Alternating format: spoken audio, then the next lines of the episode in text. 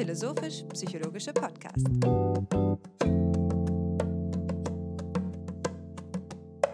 Herzlich willkommen, meine Damen und Herren, zur 101. Episode des Podcasts FIPSI, des philosophischen und psychologischen Podcasts.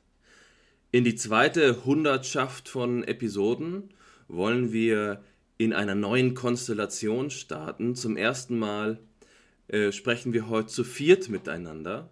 An erster Stelle werde ich aber, und das ist Tradition, meinen lieben Freund Hannes Wendler begrüßen. Einen guten Morgen, Hannes. Guten Morgen, Alexander. Du kannst dir denken, dass es mich freut, dass wir es in die 101 geschafft haben. Wir sprechen davon ja schon wortwörtlich seit 100 Episoden. Ähm, und wo das eingangs vielleicht noch wie ja, so ein jugendliches Aufbegehren gewirkt haben muss, dass wir da schon in Episode 1 von 101 sprachen, dürfen wir heute mit einer gewissen äh, Reife darauf zurückblicken und sagen, wir haben das geschafft. Darauf sind wir auch sicher bis zu einem gewissen Grad stolz und ähm, nehmen das zum Anlass, uns heute nicht nur zu zweit zu unterhalten, sondern ähm, diese Aufnahme mit zwei weiteren Personen durchzuführen. Und ich begrüße schon einmal die erste der zwei. Das ist der Freund des Podcasts, der jetzt schon öfter dabei war, Josh Josef Ramminger. Schön, dass du da bist. Hallo, ich freue mich auch dabei zu sein. Ich freue mich auf die Aufnahme. Und ich begrüße Dr. Habil Matthias Borgstede. Matthias, es ist sehr schön, dass du da bist. Und ähm, Matthias hat Psychologie studiert an der Technischen Universität Braunschweig und war dann wissenschaftlicher Mitarbeiter am Institut für Psychologie der Technischen Universität Braunschweig in der Abteilung Psychologische Methodenlehre und Biopsychologie. Das heißt bei Frank Eggert, mit dem er auch viel publiziert hat und ich glaube, mit dem uns auch ähm, das Interesse an einer theoretischen Psychologie und an den Grundlagen der psychologischen Methoden verbindet. Matthias hat promoviert mit einer Arbeit, ähm, die 2014 im Springer Verlag erschienen ist an der Technischen Universität Braunschweig psychologische Tests und mehrwertige Logik, ein alternativer Ansatz zur Quantifizierung psychologischer Konstrukte.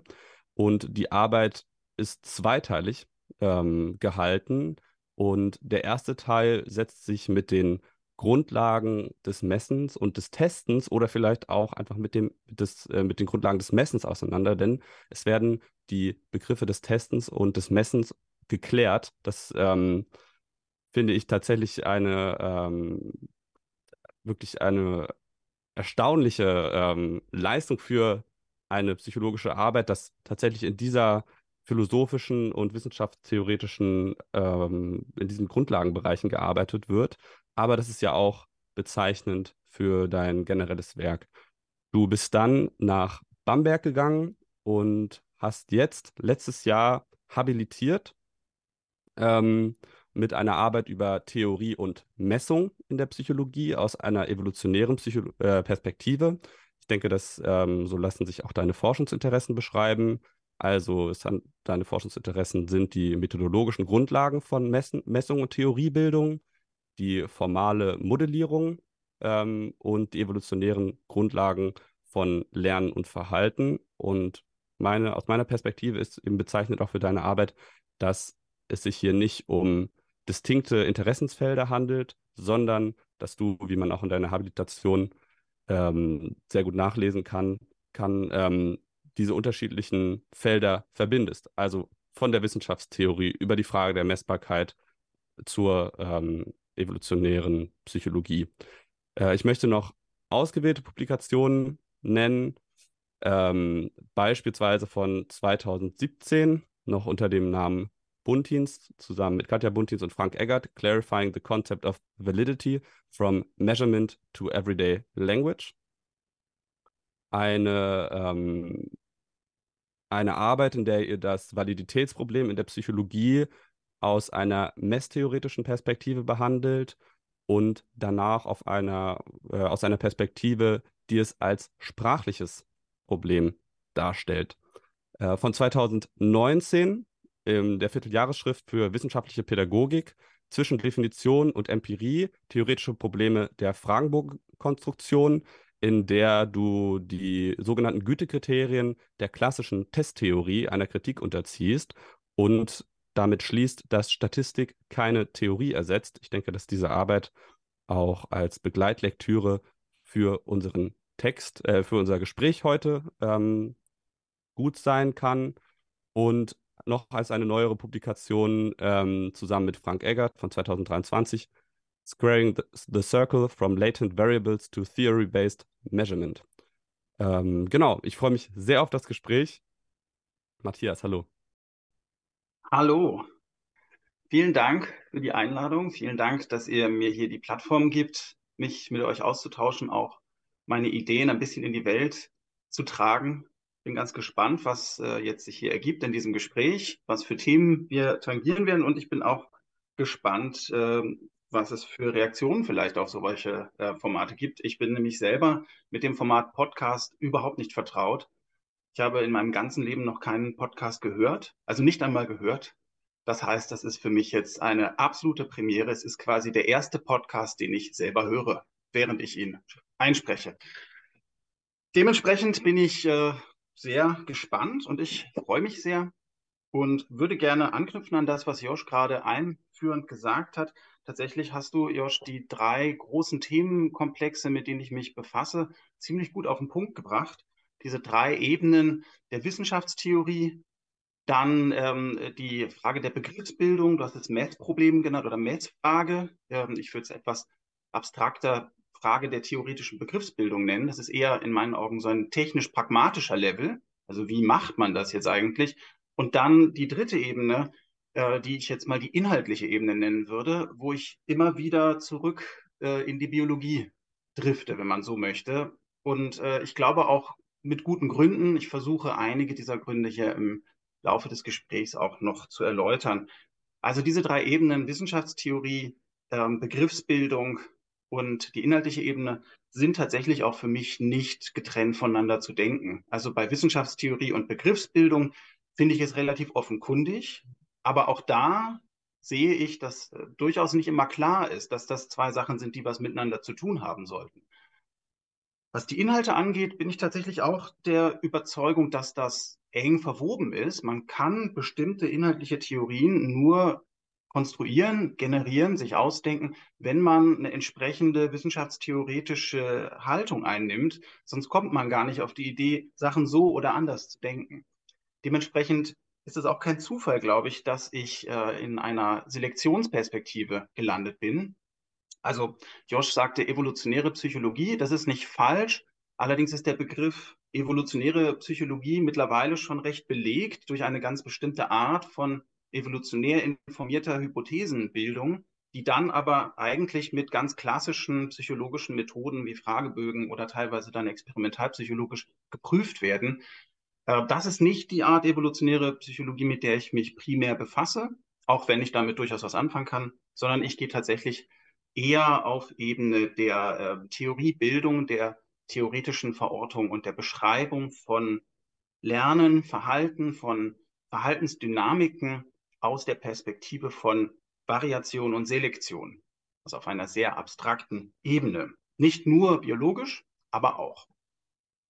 So, das ist äh, ganz kurz so ein Überblick über meine Themen und ich würde jetzt gerne versuchen, zu jedem dieser drei Punkte ein kleines bisschen mehr zu sagen, sodass äh, sich daraus hoffentlich dann Diskussionen ergeben können.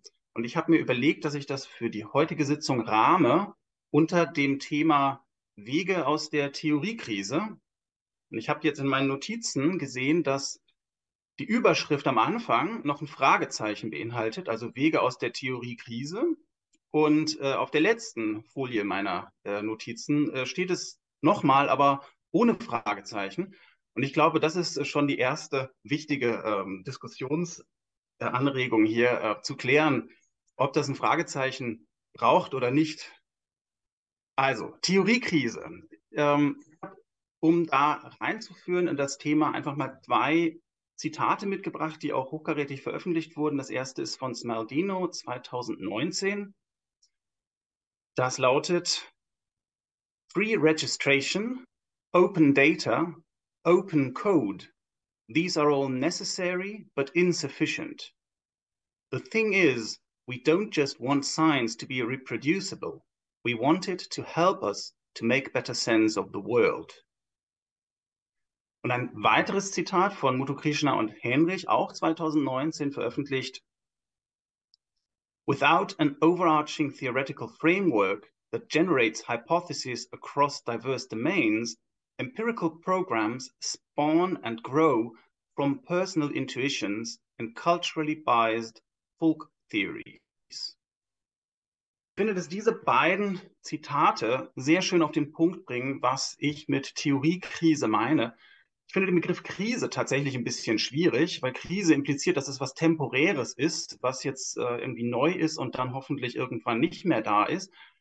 In meinen Augen ist das eigentlich keine Krise, die jetzt aufgetaucht ist, sondern es ist eigentlich ein strukturelles Problem, was in den letzten Jahren immer mehr zur Sprache gekommen ist, also was jetzt mehr wahrgenommen wird, was aber in meinen Augen nicht schlimmer geworden ist.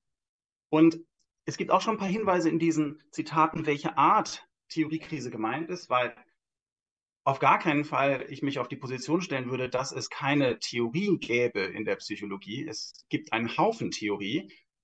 Das Problem in meinen Augen ist, dass es nicht die Art Theorie ist, die man bräuchte, um auf eine bestimmte Art und Weise wissenschaftlich zu arbeiten. Und ich beziehe mich hier auf einen Teilbereich der psychologischen Forschung, ähm, der von sich selber sagt, er habe den Anspruch, sich an den Naturwissenschaften zu orientieren, zumindest was die Methoden und das Wissenschaftsverständnis angeht. Wenn man in diesem Bereich Theorien bilden will, dann glaube ich, dass ein Großteil dessen, was wir in der Psychologie unter dem Begriff Theorie zusammenfassen, was völlig anderes ist. Also das funktioniert auf die Art und Weise in meinen Augen nicht. Die Art Theorien, die man braucht in meinen Augen, sind tatsächlich Theorien, die erstens spezifisch genug sind, präzise genug sind, dass man überhaupt theoretische Begriffe formulieren kann, Relationen zwischen theoretischen Begriffen formulieren kann und die dann wiederum an empirische Phänomene anknüpfen kann.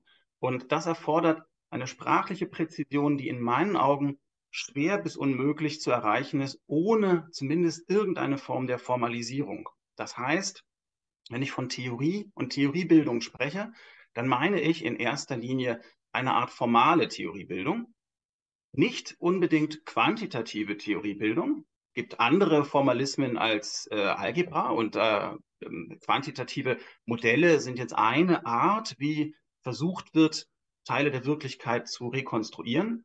Aber es ist nicht die einzige Möglichkeit.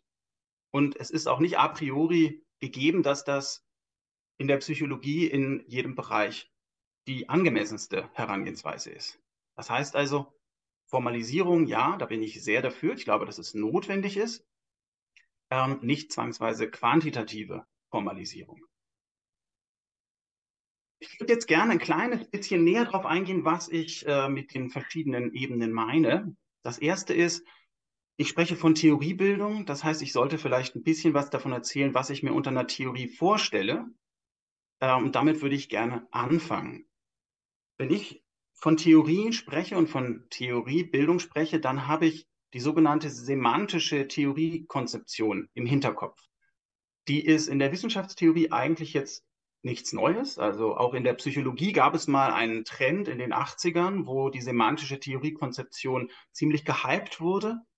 Allerdings sehr beschränkt. Das schwappte einmal auf und dann verschwand es wieder. Die semantische Theoriekonzeption ist auch bekannt unter dem Namen Strukturalismus. Ein etwas unglücklicher Begriff, weil es zig verschiedene Dinge gibt, die Strukturalismus genannt werden und dementsprechend wenig hilfreich. Ich bleibe mal bei semantische Theoriekonzeption. Und es lässt sich am einfachsten verstehen in Abgrenzung von dem, äh, was man im logischen Positivismus ganz grob sich vorgestellt hat, als kleine historische Perspektive. Da war die Grundidee, dass wir Theorien in einer Theoriesprache formulieren, dass wir Beobachtungen in einer Beobachtungssprache protokollieren und dass wir dann beides miteinander verknüpfen mittels sogenannter Korrespondenzregeln. Das heißt also, wir haben Beobachtungen, die sollten eindeutig sein und äh, sind sozusagen gegeben. Und dann haben wir theoretische Begrifflichkeiten, wie zum Beispiel eine ähm, Quantität wie Masse. Und die Bedeutung von Masse sollte jetzt festgelegt werden durch eine Definition, eine Reduktion auf die Beobachtungsbegriffe. Das heißt, Wir haben analytische Sätze, die unsere theoretischen Begriffe festlegen und so anknüpfen an die Wirklichkeit. Und auf Theorieebene war die Idee, haben wir dann Gesetzmäßigkeiten zwischen diesen theoretischen Begrifflichkeiten oder theoretischen Größen, die durch die Begrifflichkeiten im besten Fall bezeichnet werden. Und die haben nicht ähm, analytischen Charakter, sondern äh, synthetischen Charakter im Sinne von, wir verstehen die als Hypothesen über die Welt, die wir dann prüfen, indem wir Hypothesen konkret ableiten, die wir dann auf Beobachtungsebene wieder auf die Probe stellen können. Das ganz grob als Hintergrund und entscheidend äh, in meinen Augen ist die Unterscheidung, an welcher Stelle haben wir definitorische Zusammenhänge, also an welcher Stelle haben wir äh, analytische Sätze, wo haben wir synthetische Sätze. Und die Idee im logischen Positivismus war ziemlich klar, die Definition ähm, erfolgt auf Ebene der Korrespondenzregeln. Und das ist was, was in der Psychologie zum Beispiel bis heute fortgeführt wird in Form des Begriffs der Operationalisierung. Wir haben ganz häufig den Versuch, Bedeutungen von theoretischen Konstrukten zu fixieren oder auch ähm, Bedeutungen zu generieren teilweise, zu definieren, indem wir eine Operation angeben, zum Beispiel indem wir sagen, dieser Fragebogen hier, der ist jetzt das, was äh, mein Konstrukt definiert. Das heißt, wir haben diese Idee der Korrespondenzregeln direkt in der Psychologie übernommen als Praktik der Operationalisierung und arbeiten dann also mit empirischen Beobachtungen. Das wären dann zum Beispiel Kreuze in so einem Fragebogen auf der einen Seite und äh, einem theoretischen Vokabular auf der anderen Seite, was wir definitorisch festlegen durch die Fragebogendurchführung und Auswertung. So, und das ist alles äh, schön und gut, in sich auch halbwegs konsistent. Es gibt etliche Probleme, wenn man wirklich jetzt die positivistische Position zu Ende denkt. Das ist auch der Grund, warum das jetzt nicht mehr ganz so en vogue ist in der Wissenschaftstheorie. In der psychologischen Forschung habe ich den Eindruck, dass zwar viele Leute sagen, sie sind gegen Positivismus, aber tatsächlich eigentlich dann doch ziemlich verhaftet sind in manchen Vorstellungen, die ziemlich klar positivistisch durchzogen sind. Insbesondere diese Art der Operationalisierung, der operationalen Definition. Ähm, genau, also nur um ein Problem in der Psychologie anzudeuten, was damit jetzt zusammenhängt, ist folgendes. Äh, ich kann natürlich jetzt so einen Begriff wie Intelligenz mir nehmen und ich kann den definieren, indem ich einen Intelligenztest vorlege und sage, das Ergebnis dieses Intelligenztests ist Intelligenz. Und äh, das ist nichts Neues, das ist tatsächlich überaus problematisch, denn es gibt äh, hunderte Intelligenztests, glaube ich. Und ich glaube, ich übertreibe nicht. Ich habe sie nicht gezählt, das waren mir zu viele. Aber es gibt wirklich viele. Und ähm, streng genommen heißt das jetzt, wenn man dieser Vorstellung mit den Korrespondenzregeln folgt, dass wir entsprechend für jeden Test eine Intelligenz haben oder einen anderen Intelligenzbegriff. Überaus schwierig, finde ich. Ähm, sehr, sehr schwierig. Aber ich möchte hier nicht zu weit in die ähm, Tiefe gehen. Das kann vielleicht nochmal gleich aufkommen als Diskussionsanstoß. Ich glaube, das reicht, um jetzt zu verstehen, was ist der Unterschied zur semantischen Theoriekonzeption. Also das, was ich zugrunde lege für meine Arbeit, äh, funktioniert tatsächlich völlig anders. Die Idee in der semantischen Theoriekonzeption ist jetzt, dass nicht die Sätze, die man in der Theoriesprache formuliert, die Theorie sind, sondern die Strukturen, die man dadurch beschreibt, also die Klasse empirischer Strukturen, die man in einer Theorie beschreibt, sind die eigentliche Theorie. Das heißt, der Gehalt einer Theorie sind nicht die Sätze, sind nicht irgendwelche Axiome oder irgendwelche Postulate, die in einer bestimmten Sprache formuliert sind, sondern die Sprache ist völlig austauschbar, ähm, sondern worauf es ankommt, ist, welche Klasse empirischer Strukturen wird hier beschrieben.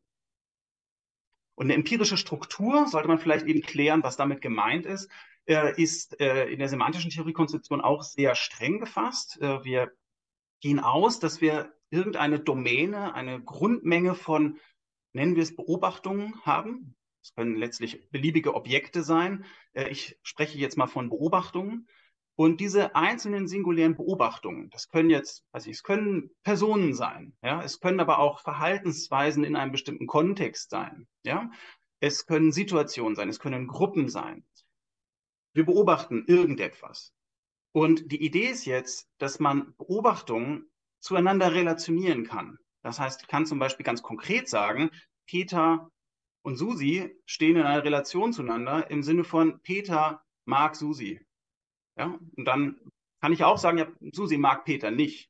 Und dann kann ich äh, sie auf verschiedene Arten relationieren. Ich kann auch so eine Relation wie er kennt oder sie bewundert oder ähnliches nehmen. Das wären jetzt ganz konkrete äh, Relationen, die alltagssprachlich gut gefasst sind. Man kann aber auch sehr abstrakte Relationen ähm, äh, festlegen, beziehungsweise man kann Objekte auf abstrakter Ebene relationieren, ohne dass man sagt, hinsichtlich was man sie relationiert. Ich kann zum Beispiel zwei Beobachtungen vor mir liegen haben und kann sagen, die sind ähnlich. Oder ich kann sagen, die sind verschieden oder das eine ist irgendwie mehr als das andere in einer bestimmten Hinsicht. Und ich kann diese Vergleiche anstellen, ohne dass ich jetzt konkret sage, hinsichtlich was vergleiche ich sie eigentlich. Und das ist was, was man zum Beispiel in der qualitativen Sozialforschung oft hat. Da ist diese Idee des Fallvergleiches ja ein wesentliches Moment der Begriffskonstruktion. Und das ist ein gutes Beispiel. Da vergleicht man Fälle miteinander und dann sagt man, die beiden Fälle, die sind sich ähnlich im Kontrast zu Fall Nummer drei. Hier habe ich was.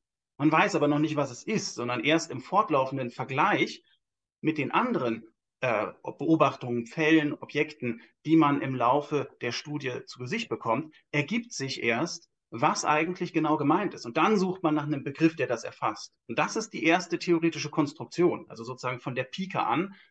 In der qualitativen Forschung ist das von der Idee her sehr nah dran, aber oft nicht so systematisiert, wie es jetzt die semantische Theoriekonzeption eigentlich erfordert. Wir haben aber dasselbe Prinzip in der repräsentationalen Messtheorie.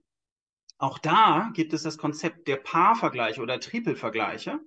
Das heißt, wir haben verschiedene Objekte, wir vergleichen sie hinsichtlich einer Eigenschaft, die zu dem Zeitpunkt noch gar nicht wirklich näher definiert ist, theoretisch oder inhaltlich, sondern wir starten bei der Relation. Wir haben Objekte, zum Beispiel Steine, die man in Waagschalen legen kann, ja, und wir können als äh, Relation ähm, das Kriterium nehmen, dass äh, die Waagschale sich in die eine oder in die andere Richtung bewegt. Ja, dann haben wir eine Relation die ist relativ gut, ähm, ja, die ist relativ gut untersuchbar und unabhängig von den Personen. Wir können aber natürlich auch stattdessen so eine Relation nehmen wie, nimm die Steine in die Hand und sag, was ist schwerer. Ja, das wäre dann sozusagen gleiche, das gleiche Prinzip, aber eben ähm, in dem Bereich der sogenannten Psychophysik. Gleiches Prinzip. Ja, wir haben Objekte und wir haben Relationierung. Und welche Objekte wir nehmen, welche Beobachtungen wir für relevant halten, welche Relationierung wir für relevant halten, all das ist nicht a priori gegeben. Ja, sowohl die Wahl der Objekte als auch die Wahl der Relationierung ist erstmal was, was man auf unterschiedliche Arten machen kann. Wenn wir jetzt so eine empirische relationale Struktur festgelegt haben, dann würde ich sagen, haben wir einen Gegenstandsbereich, wenn wir es jetzt wissenschaftstheoretisch betrachten, einen Gegenstandsbereich, einen Phänomenbereich, den wir erklären wollen. Den haben wir dann formal definiert, im Sinne von, wir haben genau gesagt, welche Beobachtungen interessieren uns und wir haben genau gesagt, welche Relationierungen interessieren uns. Und es ist nicht wichtig, dass die Relationen einen Namen haben. Es ist nur wichtig, dass wir sagen können, welche Objekte in der entsprechenden Relation zueinander stehen und welche nicht. So, und jetzt haben wir also so eine empirische relationale Struktur. Und äh, wie geht jetzt die äh, semantische Theoriekonzeption weiter vor? Die Idee ist, wir konstruieren jetzt abstrakte Beschreibungen dieser empirischen Strukturen. Das heißt, jede Theorie basiert auf einer solchen empirischen Struktur. Das ist der Phänomenbereich, der ist klar ab, absteckbar, aber in gewisser Weise natürlich beliebig, kann man sagen. Also der ist flexibel, absteckbar. Und äh, die Idee ist jetzt, dass man diese empirischen relationalen Systeme auf verschiedene Arten beschreiben kann. Zum Beispiel kann man das mit Prädikatenlogik ganz gut machen. Wenn man so, ein, ähm, so eine Relation hat wie mag, dann kann man das relativ gut prädikatenlogisch äh, auffassen und kann sagen, Susi mag Peter und mag ist jetzt ein logisches Prädikat. Ja, und dann kann man einfach auflisten, wer mag wen. Das ist eine relativ einfache Art. Da würden jetzt viele sagen, das ist noch nicht wirklich theoriebildend, weil Es ist letztlich nur eine eins zu eins Übertragung der empirischen Struktur in eine jetzt sprachliche, logische Struktur. Aber man kann zum Beispiel nach Mustern suchen und kann entdecken, es gibt für jede Person eine Person, die sie mag. Ja, das wäre dann auch etwas, was man prädikatenlogisch ausdrücken könnte. Oder man könnte entdecken, so etwas wie, immer wenn jemand gemocht wird, dann mag er auch jemand anders. Es sei denn, derjenige, der, den, er den er mag, bla bla bla, jetzt fällt mir kein weiteres Beispiel an. Man könnte das also beliebig komplex weiterführen. Ähm, das wäre eine Möglichkeit, wie man jetzt ähm, Theorien generieren kann. Und je abstrakter man das formuliert, also je allgemeiner man das formuliert, desto eher sind wir tendiert, das jetzt eine Theorie zu nennen. Wichtig ist, die Theorie, die am Ende rauskommt, ist letztlich eine beliebige, wenn man so möchte, weil die Sprache ist egal, es muss nicht prädikatenlogisch sein, es kann auch theoretisch natürliche Sprache sein, es kann auch algebraisch sein. Ja, man kann ja auch quantitative Strukturen finden, gehe ich gleich noch näher drauf ein, aber es ist jetzt grundsätzlich so, dass äh, die Theorie sich immer auf die empirische Struktur bezieht. Das heißt, der Gegenstandsbereich der Theorie ist die empirische Struktur und nicht irgendetwas in einer abstrakten Domäne dahinter.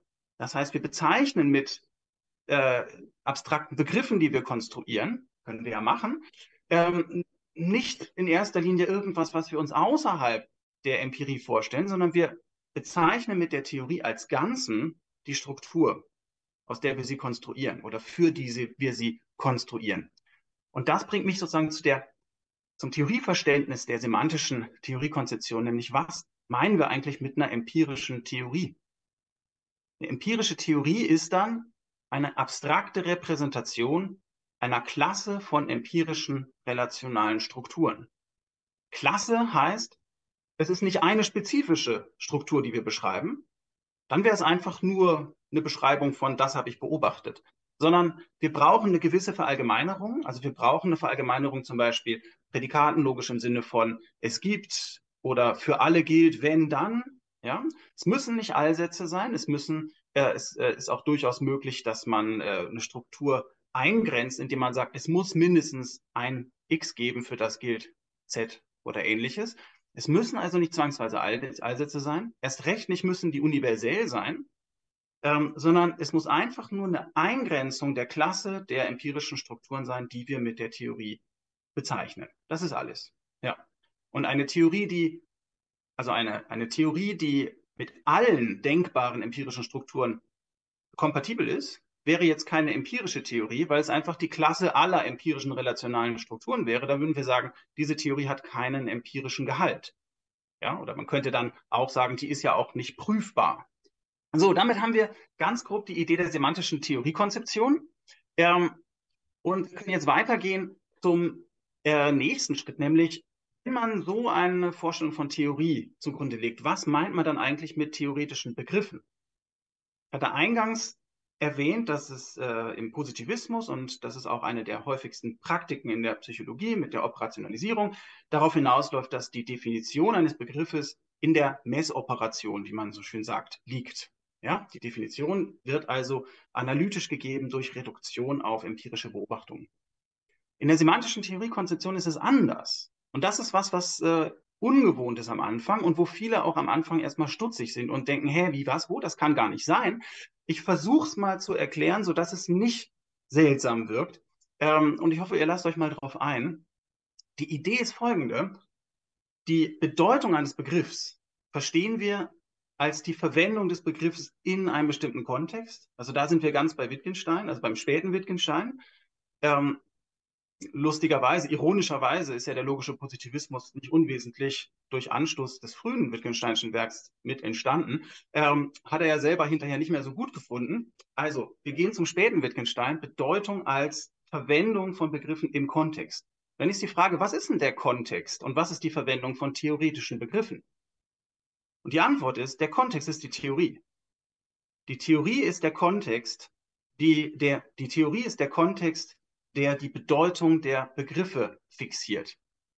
Und welche Rolle spielt dann die Empirie? Weil das ist eine komische Sache. Wenn wir sagen, die Theorie ist der Kontext, in der die Bedeutung fixiert und wir haben einen theoretischen Satz.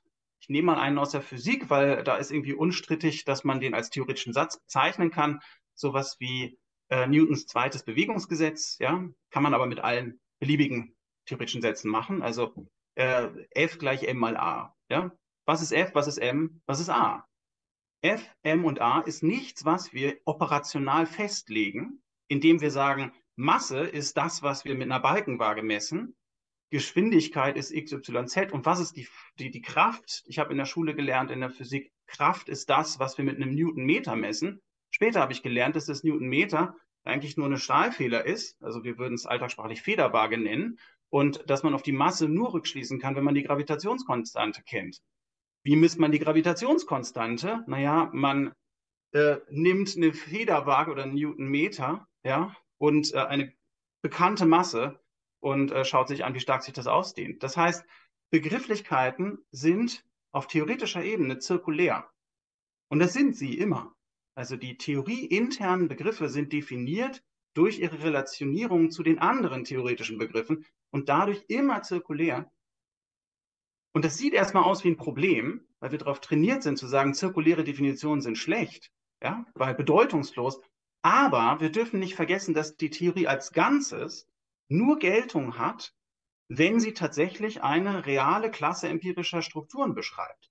Das heißt, wenn Newton sich das jetzt ausgedacht hat, ja, stellen wir uns mal vor, Newton denkt sich aus, F gleich m mal a, definiert alles ganz wunderbar und er findet einfach keine Anwendung für dieses Begriffssystem, dann ist die Bedeutung der Begriffe immer noch gleich, aber sie sind einfach nicht nützlich. Ja, sie haben keine Anbindung an die Wirklichkeit, weil sie sich auf nichts beziehen, was es in dieser Welt gibt. Und das ist, äh, finde ich, eine ähm, ganz wichtige Sache, wenn wir uns mit theoretischer Begriffsbildung befassen. Wir müssen realisieren, dass die theoretischen Begriffe nichts sind, nichts sind, was a priori da ist, irgendwie gegeben ist. Wir haben auch die Bedeutung dieser Begriffe noch nicht und erst recht nicht können wir sie aus irgendwelchen Operationen definieren.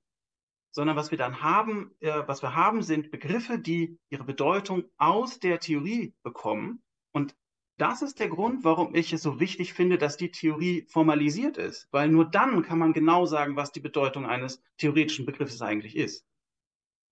Und das gilt jetzt für qualitative Begriffsbildung genauso wie für quantitative Begriffsbildung. Also wir können Klassen von Objekten bilden, ja, indem wir anhand bestimmter Relationierungen, Gruppierungen vornehmen und äh, können auf die Art und Weise Typologien zum Beispiel äh, konstruieren. Und das ist ein gutes Beispiel, um das zu illustrieren. Ist nicht so kompliziert. Ich kann jetzt eine Typologie haben, kann sagen, es gibt nur drei Sorten Menschen, A, B, C, und die sind so und so und so charakterisiert. Das ist erstmal eine Typologie. Und die Bedeutung dieser Typologie ist gegeben durch die Theorie, in der ich mich hier bewege. Wenn ich jetzt feststelle, ich finde aber überhaupt keine Leute, die ich dadurch beschreiben kann, dann ist das zwar eine Theorie, aber sie ist halt schlecht. Ja? Ich kann mit ihr nichts anfangen. Ja? Sie ist, äh, hat keine empirische, keinen empirischen Geltungsbereich. Und das Gleiche gilt jetzt für quantitative Begriffsbildung. Ähm, bei der quantitativen Begriffsbildung ist ein bisschen vielleicht ein bisschen komplexer ähm, nachzuvollziehen, aber wir haben dasselbe Problem. Wenn ich jetzt äh, einen Begriff habe wie Masse, ja, dann könnte ich ja versucht sein zu sagen, naja, Masse ist das, was ich mit einer Balkenwaage messe. Okay, wir lösen uns mal davon und sagen, nee, Masse ist nicht das, was ich mit der Balkenwaage messe, sondern Masse ist das M in Newtons zweiten Gesetz und ist dadurch definiert, dass es in einer ganz spezifischen ähm, und ist dadurch definiert, dass es in einem ganz spezifischen Zusammenhang mit Beschleunigung und Kraft steht. Ja? Und in Kombination mit anderen Gesetzmäßigkeiten, also wenn ich jetzt noch das universelle Gravitationsgesetz dabei habe, kann ich mit äh, diesem Gesetz, ah ja, und ich brauche noch äh, Wissen über die Raumgeometrie, ja, ich brauche also noch zusätzliche Annahmen und dann erst kann ich mit Newtons zweiten Gesetz sowas wie Planetenbahnen vorhersagen. Ähm, indem ich das Gesetz anwende. Also wenn ich einen quantitativen Begriff definieren möchte, dann brauche ich ein quantitatives Gesetz. Und damit muss ich starten. Und wenn ich das nicht habe, dann habe ich vielleicht eine Quantität, aber ich weiß nicht, was es ist.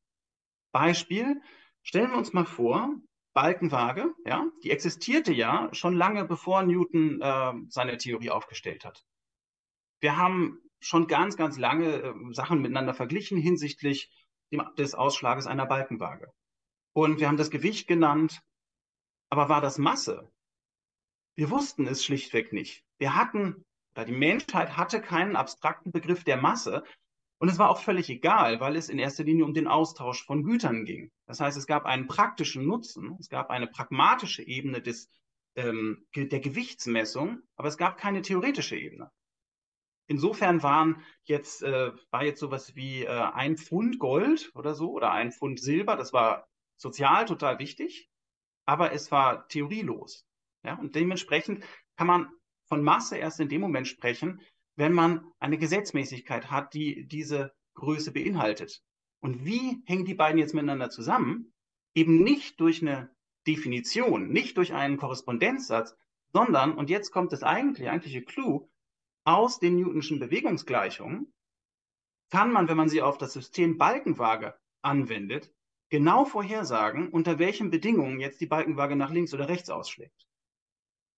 Und der Ausschlag der Balkenwaage ist tatsächlich determiniert, abgesehen von Zufallsschwankungen, aber im Prinzip determiniert äh, durch die beiden Massen der Objekte links und rechts und die Beschaffenheit der Waage. Das heißt, wenn ich so eine Theorie habe und ich habe ein Messinstrument wie eine Balkenwaage, die Teil der empirischen Struktur ist, die man durch die Theorie beschreiben will, dann erübrigt sich das Messproblem komplett dann habe ich die Relation und ich weiß, habe eine Theorie darüber, wie die Relation, die ich beobachte, zustande kommt. Und deswegen habe ich ein Argument zu sagen, ich habe hier Masse gemessen. Das ist kein definitorischer Zusammenhang, das ist ein empirischer Zusammenhang. Und das ist äh, eine ziemlich spannende Erkenntnis für mich gewesen, als ich mich mit dieser Form der Theoriebildung auseinandergesetzt habe. Das heißt, wir haben dieselben Probleme in der qualitativen wie quantitativen Begriffsbildung, aber wir haben auch dieselbe Lösung wir brauchen eine klar definierte empirische Struktur, also welche Objekte, welche Relationen, das ist unser Phänomenbereich. Das ist das, was wir erklären wollen, beschreiben wollen mit unserer Theorie. Dann brauchen wir eine abstrakte Repräsentation einer Klasse solcher Strukturen, das ist unsere Theorie. Und wenn die dann quantitative Gesetzmäßigkeiten beinhaltet und diese quantitativen Gesetzmäßigkeiten sich tatsächlich auf unseren Phänomenbereich so anwenden lassen, dass man aus bestimmten Operationen jetzt Zahlenwerte für die entsprechenden theoretischen Größen ableiten kann, so wie es bei der Balkenwaage der Fall ist, dann haben wir eine Messung. Ja, dann haben wir eine theoriebasierte Messung, das ist, äh, wie Frank Eggert und ich das genannt haben. Und äh, damit äh, erübrigt sich eigentlich ein großer Teil der Messtheorie, ein großer Teil dessen, was wir in der Testtheorie machen. Ähm, weil das, was wir eigentlich brauchen, damit wir bedeutungsvoll interpretierbare Messwerte haben, eben nicht statistische Modelle für Tests sind, sondern das Entscheidende sind substanzielle formale Theorien, aus denen wir herleiten können, wie Menschen sich in bestimmten Testsituationen verhalten. Und davon sind wir weit entfernt. Ja, also ich habe keine Ahnung, ob das in der Psychologie jemals möglich sein wird, wirklich theoriebasiert sowas wie ein Intelligenztest als Messinstrument zu validieren bzw. zu etablieren. Ähm, ich habe da meine Zweifel. Ja? Aber in anderen Bereichen ist das vielleicht nicht ganz so schwer. Also ich glaube, es gibt empirische Strukturen, die für manche PsychologInnen relevant sind, bei denen es durchaus denkbar ist, dass wir irgendwann eine quantitative Beschreibung haben, die es ermöglicht, theoriebasiert zu messen. Ich glaube, im Bereich der Verhaltenspsychologie gibt es etliche solcher Phänomene, äh, wo das äh, gar nicht so weit out of reach scheint jetzt. So, das äh, wäre sozusagen der zweite Teil meiner Arbeit, äh, Begriffsbildung, Messung. Und damit kommen wir zum dritten Teil meiner äh, Arbeit, nämlich was hat das Ganze jetzt mit Biologie zu tun? Das ist ja alles eigentlich jetzt komplett abstrakt gewesen und äh, im Prinzip auch unabhängig jetzt von Inhalten durchführbar. Wie komme ich jetzt auf die Biologie? Ich komme auf die Biologie, weil ich mich von Haus aus Interesse halber vor allem mit äh, Verhaltensdynamiken beschäftige. Das heißt also, die empirischen Strukturen, die ich spannend finde, sind äh, Verhaltensdynamiken. Und äh, da ist mir eine Sache aufgefallen, und zwar, dass wenn wir sich veränderndes Verhalten uns anschauen, relativ egal auf welcher Aggregatsebene, also auf Individuenebene, aber auch auf Gruppenebene, auf kultureller Ebene, sogar auf Speziesebene, ja, dann fällt eine Sache auf. Die Eigenschaften mit denen wir uns befassen, die überdauern teilweise über die Zeit, aber eben nur teilweise. Das heißt, wir haben Veränderungen von einer Menge Beobachtungen zu einer anderen Menge Beobachtungen. Da irgendwo dazwischen gibt es eine Dynamik, die sind nicht unabhängig voneinander, sondern das, was in der Vergangenheit beobachtet wird, findet sich zu einem gewissen Grad in der Gegenwart wieder. Das ist eine sehr abstrakte Repräsentation von dem, was George Price damals eine Selektionsstruktur genannt hat, beziehungsweise ähm, das Prinzip der Selektion durch Kovarianz. George Price hat das äh, Anfang der 70er im Kontext der natürlichen Selektion gemacht. George Price hat angefangen, sich mit natürlicher Selektion zu befassen, hat analysiert, was sind eigentlich die empirischen Strukturen, auf die man sich bezieht, wenn man von natürlicher Selektion spricht, hat das unabhängig von Genetik und äh, Vererbung gemacht, sondern einfach nur im Sinne von, hier habe ich eine Elterngeneration, hier habe ich eine Nachkommengeneration und ich habe eine Relation zwischen denen. Das heißt, er hat eine Klasse empirischer Strukturen beschrieben, und zwar eine Klasse empirischer Strukturen, die so beschaffen ist, dass wir zwei, zwei Mengen haben von Beobachtungen, bei Price waren das Eltern und Nachkommen und eine Relation aus der Elterngeneration in die Nachkommengeneration. Äh, äh und diese Relation ist im Falle der natürlichen Selektion ziemlich klar. Das ist Vererbung bzw. Nachkommenschaft und damit einhergeht die Vererbung von Eigenschaften. Also es ist Eltern-Nachkomme ist die Relation. In anderen Kontexten kann diese Relation auch ganz anders aussehen. So, und äh, diese Struktur beinhaltet jetzt nicht nur die, äh, diese beiden Mengen und die Relation, sondern zusätzlich eine quantitative Eigenschaft, die diesen Objekten zukommen kann. Also zum Beispiel sowas wie ein, ähm, eine Körpergröße. Ja, das kann phänotypisch sein, es kann auch genotypisch sein. Es kann auch ein additiver genetischer Wert sein, der korreliert mit irgendwas, was man beobachtet. Ähm, und jetzt hat George Price bewiesen tatsächlich mathematisch, dass wann immer wir eine solche empirische Struktur haben, wir die Veränderung der Durchschnittseigenschaftsausprägung, also sagen wir Körpergröße der Eltern versus Körpergröße der Nachkommen, und wir gucken uns den Mittelwertsunterschied an. Dann können wir diesen Mittelwertsunterschied immer zerlegen in zwei Komponenten, nämlich einmal die Kovarianz zwischen der Eigenschaft der Eltern und ihrem Beitrag zur Nachkommengeneration in der Evolutionstheorie nennt man das Fitness, also Kovarianz zwischen Eigenschaft und Fitness, plus alle anderen Einflüsse, also Abweichungen von den Eigenschaftsausprägungen der Eltern. Das ist äh, die sogenannte Price-Gleichung oder Price-Equation. Ähm, und dieser Kovarianzterm, der ist spannend, weil er ziemlich genau das trifft, was man in der Evolutionsbiologie mit Selektion, mit natürlicher Selektion meinte. So, warum äh, finde ich jetzt das relevant in der Psychologie?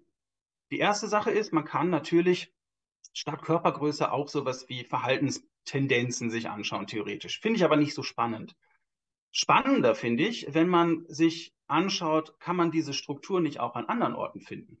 Also zum Beispiel könnte man kulturelle Vorfahren und Nachkommen sich vorstellen. Also man könnte sich vorstellen, dass es äh, Menschen gibt, die Einfluss nehmen auf das Verhalten anderer Menschen. Das ist was, was durchaus realistisch ist. Das beobachten wir im Alltag. Ähm, und könnte den Beitrag, den relativen Beitrag einer Gruppe von Vorbildern zu einer Gruppe von NachahmerInnen ähm, modellieren auf diese Art und Weise oder beschreiben auf diese Art und Weise.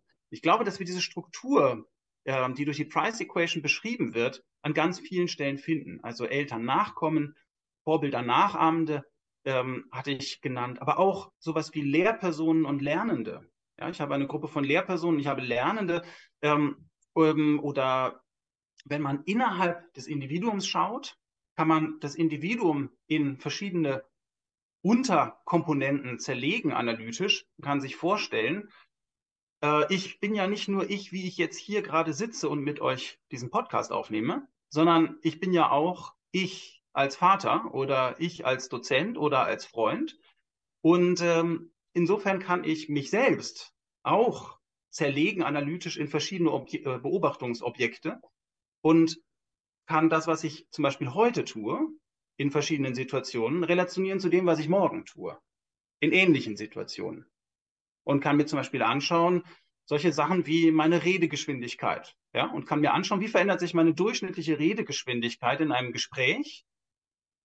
Und äh, das ist genau die Art Struktur, die man mit der Price Equation beschreiben kann. Also die Veränderung von durchschnittlichen Eigenschaftsausprägungen von einer Menge Beobachtung zu einer anderen Menge Beobachtung, gegeben, es gibt so etwas wie eine partielle Überdauerung oder eine Einflussnahme von äh, der ersten zur zweiten Menge.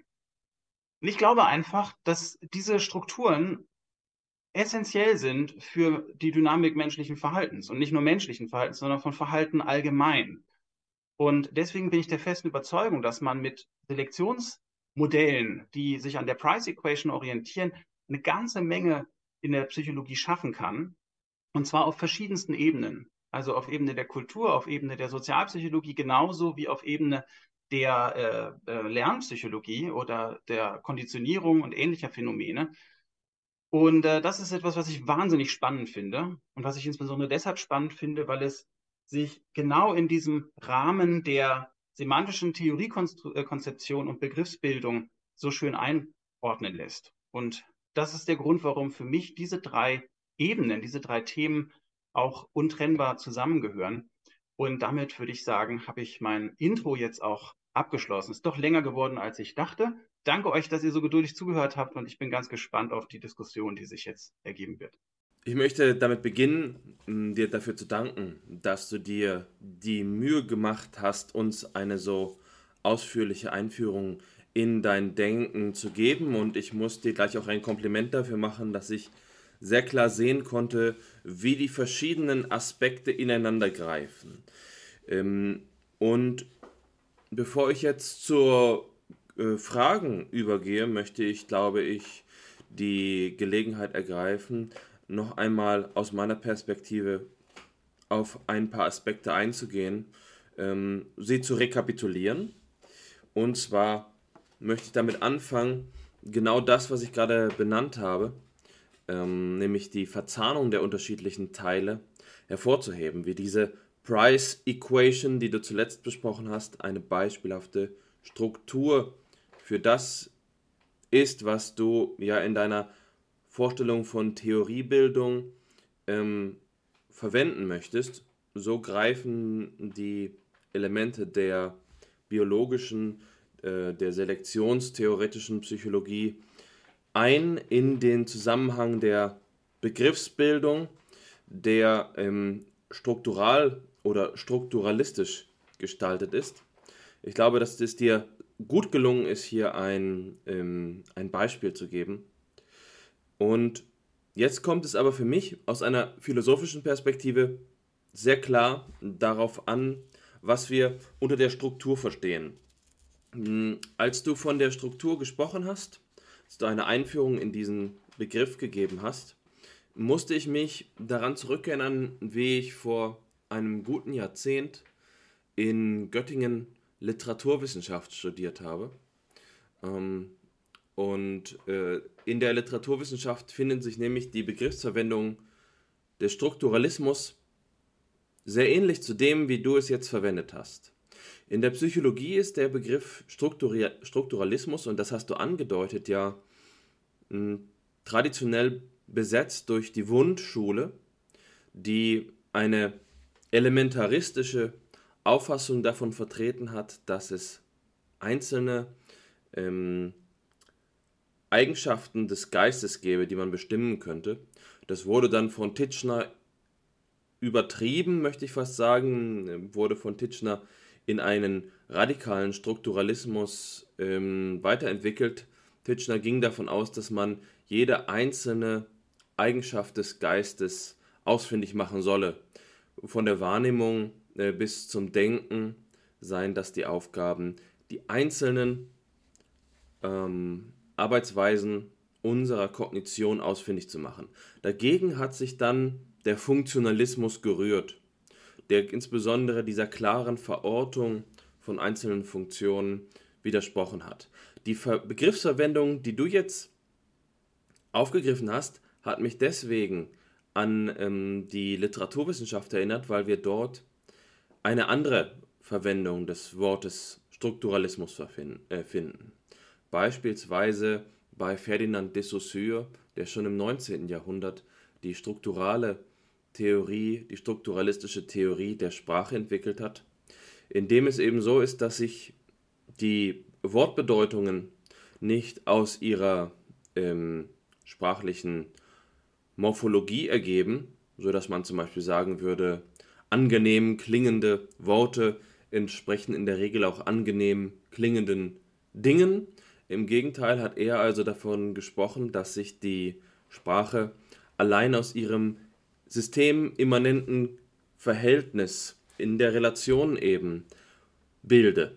Und das ähm, lässt sich am besten dadurch illustrieren, wie wir die verschiedenen Sprachphonetiken miteinander vergleichen können. Ähm, es ist so, dass sich in dieser, ähm, in dieser linguistischen Theorie zum Beispiel beschreiben lässt, wie es sein kann, dass wir, wenn wir Spanisch lernen, Schwierigkeiten mit der Unterscheidung zwischen dem nicht gerollten und dem gerollten R haben. Ob wir nun ein R im Deutschen rollen oder nicht, hat nämlich keinen bedeutungstragenden Unterschied. Ähm, umgekehrt ist es für spanischsprachige Menschen schwierig, im Deutschen die Unterscheidung von kurzen und langen Vokalen zu lernen, denn die hat im Spanischen keinen bedeutungstragenden Unterschied. Das heißt, aus der, der Existenz von kurzem und langem R allein ergibt sich nicht mit Notwendigkeit eine, ähm, eine Bedeutung, sondern erst dann, wenn, ähm, wenn es eine Einbettung in ein Sprachsystem gibt, in eine grammatische Ordnung. Ähm, das ist sicherlich auch so ähnlich wie hier und das zeigt äh, in deiner Auffassung, denn das zeigt sich in den Kontroversen, die es um die eben benannte strukturalistische Linguistik gegeben hat. Denn die hat sich zum Beispiel von den Junggrammatikern abgesetzt. Die Junggrammatiker waren, und das dürfte jetzt nicht überraschen, Positivisten. Sie haben versucht, eine positivistische Sprachtheorie zu entwickeln. Insofern fiel es mir nicht schwer, die, ähm, nachzuvollziehen, wie die ähm, Begriffsverwendung des Strukturalismus bei dir geprägt worden ist. Ähm, und im Mittelpunkt des Ganzen steht ohne Zweifel der Begriff der Relation. Du hast ja das Verb relationieren geprägt und die Frage, die sich da jetzt aufdrängt, ist, was genau sind Relationen, äh, wenn wir an diese Sprachphilosophie ähm, und Linguistik denken, dann ist ja das Besondere daran, dass sich das ganze System dynamisiert. Es gibt eigentlich wenig, die, weniger die Elemente, zwischen denen die Relationen auftauchen, sondern die Relationen entstehen dann wiederum auch wieder zweiten Grades zwischen anderen Relationen und im Mittelpunkt des Ganzen steht eine Dynamisierung, die metaphysisch vielleicht mit einem gewissen Recht mit einer Prozessmetaphysik ähm, verglichen werden kann. Es gibt kaum noch einzelne Punkte. Im Mittelpunkt steht eigentlich immer das Verhältnis. Und das ist sicherlich ein, ähm, eine Erklärung dafür, dass du gesagt hast, dass Zirkularität von Definition nicht immer ein Problem sein muss. Wir reden davon, dass die Relation hier das Schwergewicht der wissenschaftstheoretischen Last trägt. Jetzt möchte ich dazu übergehen, in diesem Zusammenhang ähm, einmal philosophisch, denn wir sind ja hier im philosophisch-psychologischen Podcast, auf diesen Begriff, diesen Begriff ganz genau zu äh, fokussieren. Was hat es damit auf sich? Was ist eine Relation? Als du von der relationalen Messtheorie gesprochen hast an, und die Bezug, den Bezug gesucht hast zur Verbundmessung, zur, zum Compound Measurement, der ja in dem messtheoretischen Diskurs der 1950er und 1960er Jahre ins Spiel gebracht worden ist, musste ich mich fragen, ähm, ist die Relation, die uns jetzt hier in der Struktur begegnet, wenn wir eine psychologische Theorie entwickeln, beispielsweise auf Grundlage der Price Equation, ist diese mh, hm, Relation etwas, ähm, das uns als theoretisch aktiven Wissenschaftlerinnen und Wissenschaftlern zu eigen ist? Kommt die Relation von uns? Ist die Relation etwas, das in, ähm, in etwas angelegt ist? Steht es uns frei, diese Relation zu setzen? Ist es ein Akt einer gewissen Spontaneität unsererseits? Gibt es ähm, Vorgaben, wozwischen man Relationen aufbauen kann? Man denke an äh, das Newtonsche Gesetz, das du erwähnt hast. Wie kommt es dazu, dass wir dieses Verhältnis erzeugen können? Liegt die Relation in der Natur angelegt oder ist die Relation etwas, was ähm, uns als dem Subjekt, also dem Tätigen, dem Agens der, der Theoriebildung ähm, sozusagen als, als eine Möglichkeit zukommt? Und das ist eine alte Frage, eine Frage der Kategorienlehre, eine ähm, Frage, die, die immer wieder verhandelt worden ist und bei denen es eben ein, ein realistisches Lager und ein idealistisches Lager gibt. Auf der einen Seite steht zum Beispiel Kant auf dem idealistischen Lager, der würde sagen, dass die ähm, Entstehung unserer ähm, Relationen, oder der Relationen, die wir, die wir zwischen Beobachtungen vornehmen, dass das ausschließlich im Verstand erfolgen kann. Die Relationen sind nicht in der, in der strukturellen Ordnung des Daseins angelegt. Und auf der gegenüberliegenden Seite finden wir Strukturrealisten wie zum Beispiel Nikolai Hartmann, die eben sagen würden, dass die, ähm, dass die Relationen eine Eigenschaft der Wirklichkeit sind. Ähm, ich möchte das erstmal so formulieren und Bezug darauf nehmen, nochmal aus einer anderen Perspektive, aber mit genau demselben Problem. Das Problem ist, anders formuliert, woher haben hm, wir die Einsicht in den Möglichkeitsraum der logischen Relation? Wenn wir jetzt die Price Equation anschauen, finden wir da ein, ein mathematisches Verhältnis. Das ist vielleicht sehr kompliziert, weil es mit Differentialen arbeitet und deswegen ist es leichter, sich das an dem Newtonschen Beispiel zu verdeutlichen. Dort reden wir von beispielsweise einem multiplikativen Verhältnis oder einem Gleichheitsverhältnis. Wie kommen wir dazu, philosophisch gefragt, genau diese und nicht andere Relationen dort einzusetzen? Und wie kommen wir überhaupt an den Gedanken, dass diese Relationen möglich sind? Woher kriegen wir sozusagen unser Handwerkszeug zum Relationieren? Wie entsteht das, ähm, wenn Relation der Ursprung unseres, unseres Theoriebildungsprozesses ist. Ähm, das ist eine, wie gesagt, unmittelbar mit der anderen Perspektive verbundene Frage. Sind die Relationen äh, etwas, was wir aus unserem Geist selbst heraus schaffen? Oder sind die Relationen etwas, was sich ähm, der, den Verhältnissen in der Wirklichkeit abschauen lässt? Stellt sich diese Frage deinem Denken? Hm, gibt es hier einen, einen Bezugspunkt für, für deine Theorie? Das ist ohne Zweifel eine ganz philosophische Frage. Eine Frage der, der Kategorienlehre, die uns seit mindestens 2000 Jahren beschäftigt, die die Scholastiker, zum Beispiel Francisco Suarez, genauso beschäftigt hat ähm, äh, wie schon Aristoteles.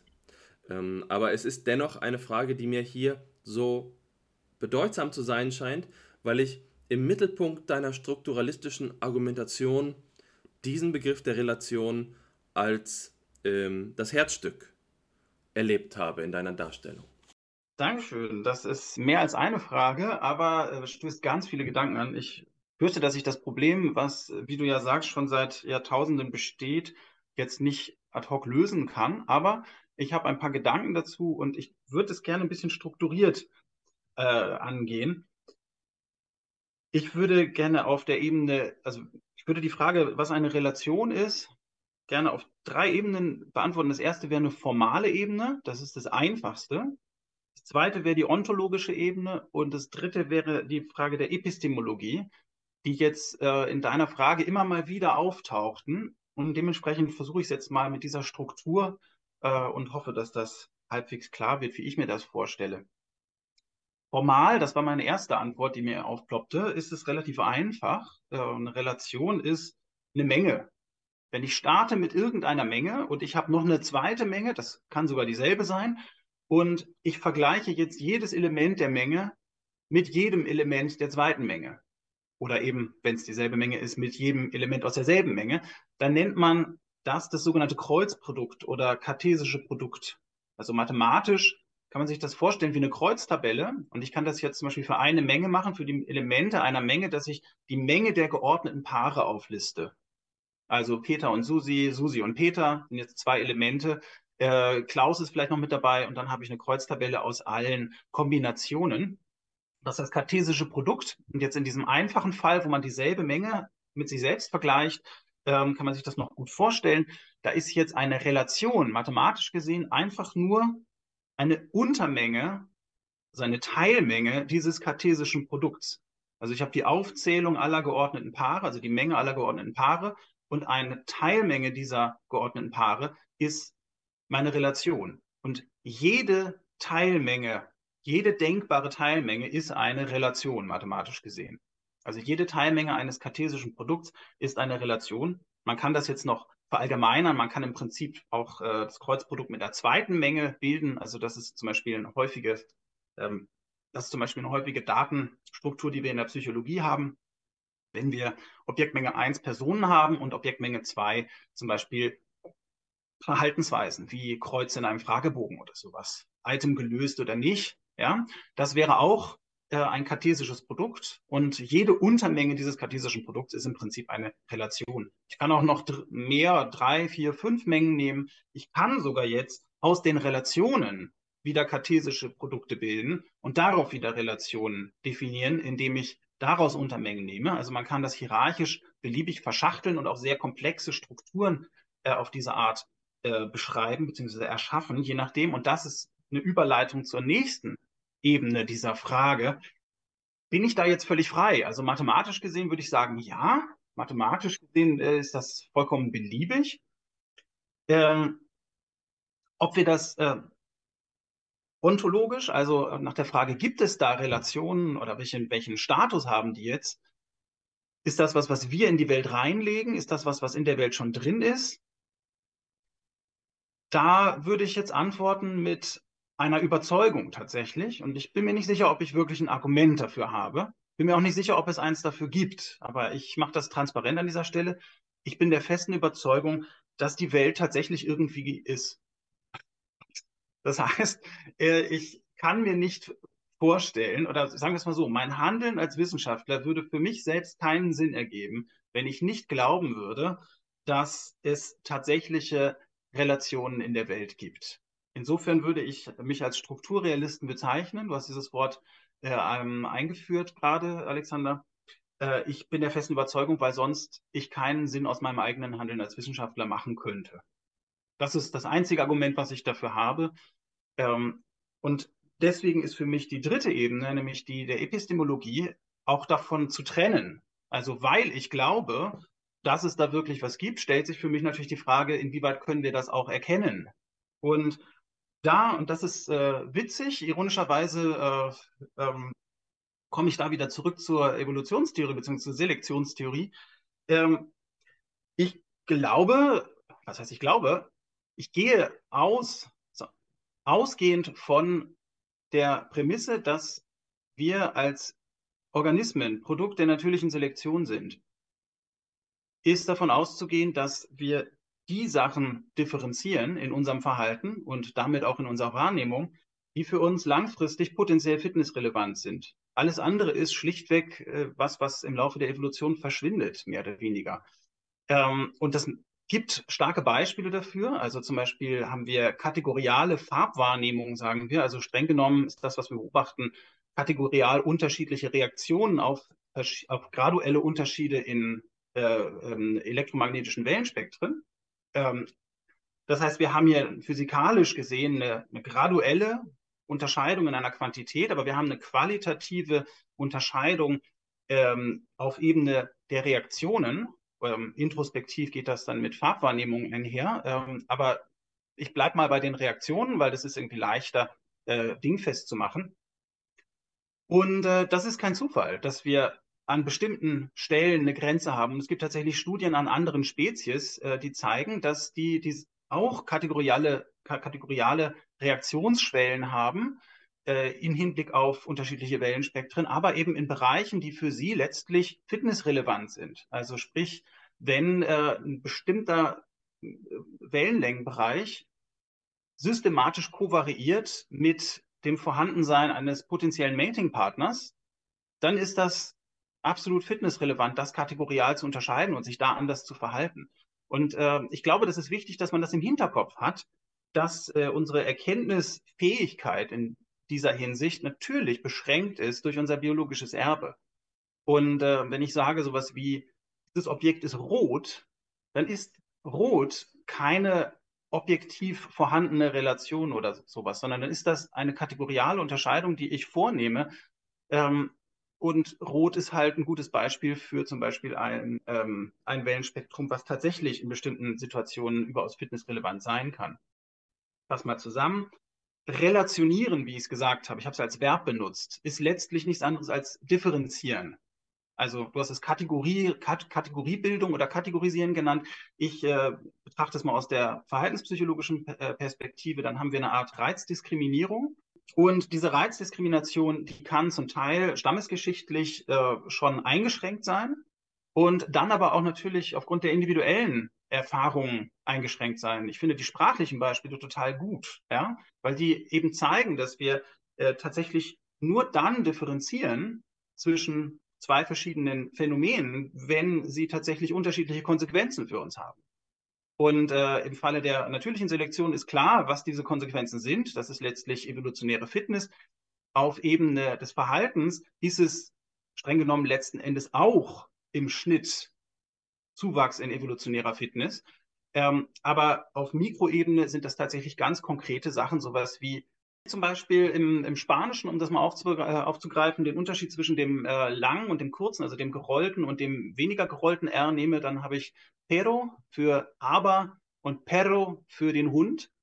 Und äh, wenn ich das nicht diskriminiere, dann kann in bestimmten Kontexten durchaus es vorkommen, dass die Reaktionen nicht die sind, äh, die jetzt tatsächlich zweckdienlich wären, beziehungsweise die für mich jetzt äh, in irgendeiner Weise hilfreich sind. Ähm, andersrum wird genau das passieren. Also ich werde Diskriminationslernen an den Tag legen, in dem Moment, in dem Leute differenziell reagieren auf das, was ich sage. Das ist äh, letztlich, finde ich ganz lustig, äh, tatsächlich der Kern von Skinners äh, Verbal Behavior Konzept gewesen. Und ähm, Verbal Behavior ist ja ein, ein Begriff, den man heutzutage kaum noch sagen darf, ohne dass man äh, gleich schon an den Pranger gestellt wird für du bist Radikalbehaviorist und das ist ja längst widerlegt durch Chomsky und so weiter. Tatsächlich eine spannende Debatte, die sich da entwickelt hat. Kurioserweise nicht zwischen Skinner und Chomsky, weil Skinner nie geantwortet hat. Ähm, ich glaube, das war strategisch nicht gerade klug. Aber Skinners Nachfolger haben das Gespräch mit Chomsky durchaus gesucht und mit Chomskys Nachfolgern. Ähm, Verbal Behavior im Sinne von differenzielles Reagieren und Shaping von ähm, begrifflichen Kategorien, von Sprach, von lautlichen Kategorien äh, aufgrund der Konsequenzen. Ich glaube, das ist eine, eine Tatsache, die man tatsächlich so beobachten kann. Was jetzt Skinner drumherum noch gebaut hat, theoretisch, da kann man anderer Meinung sein.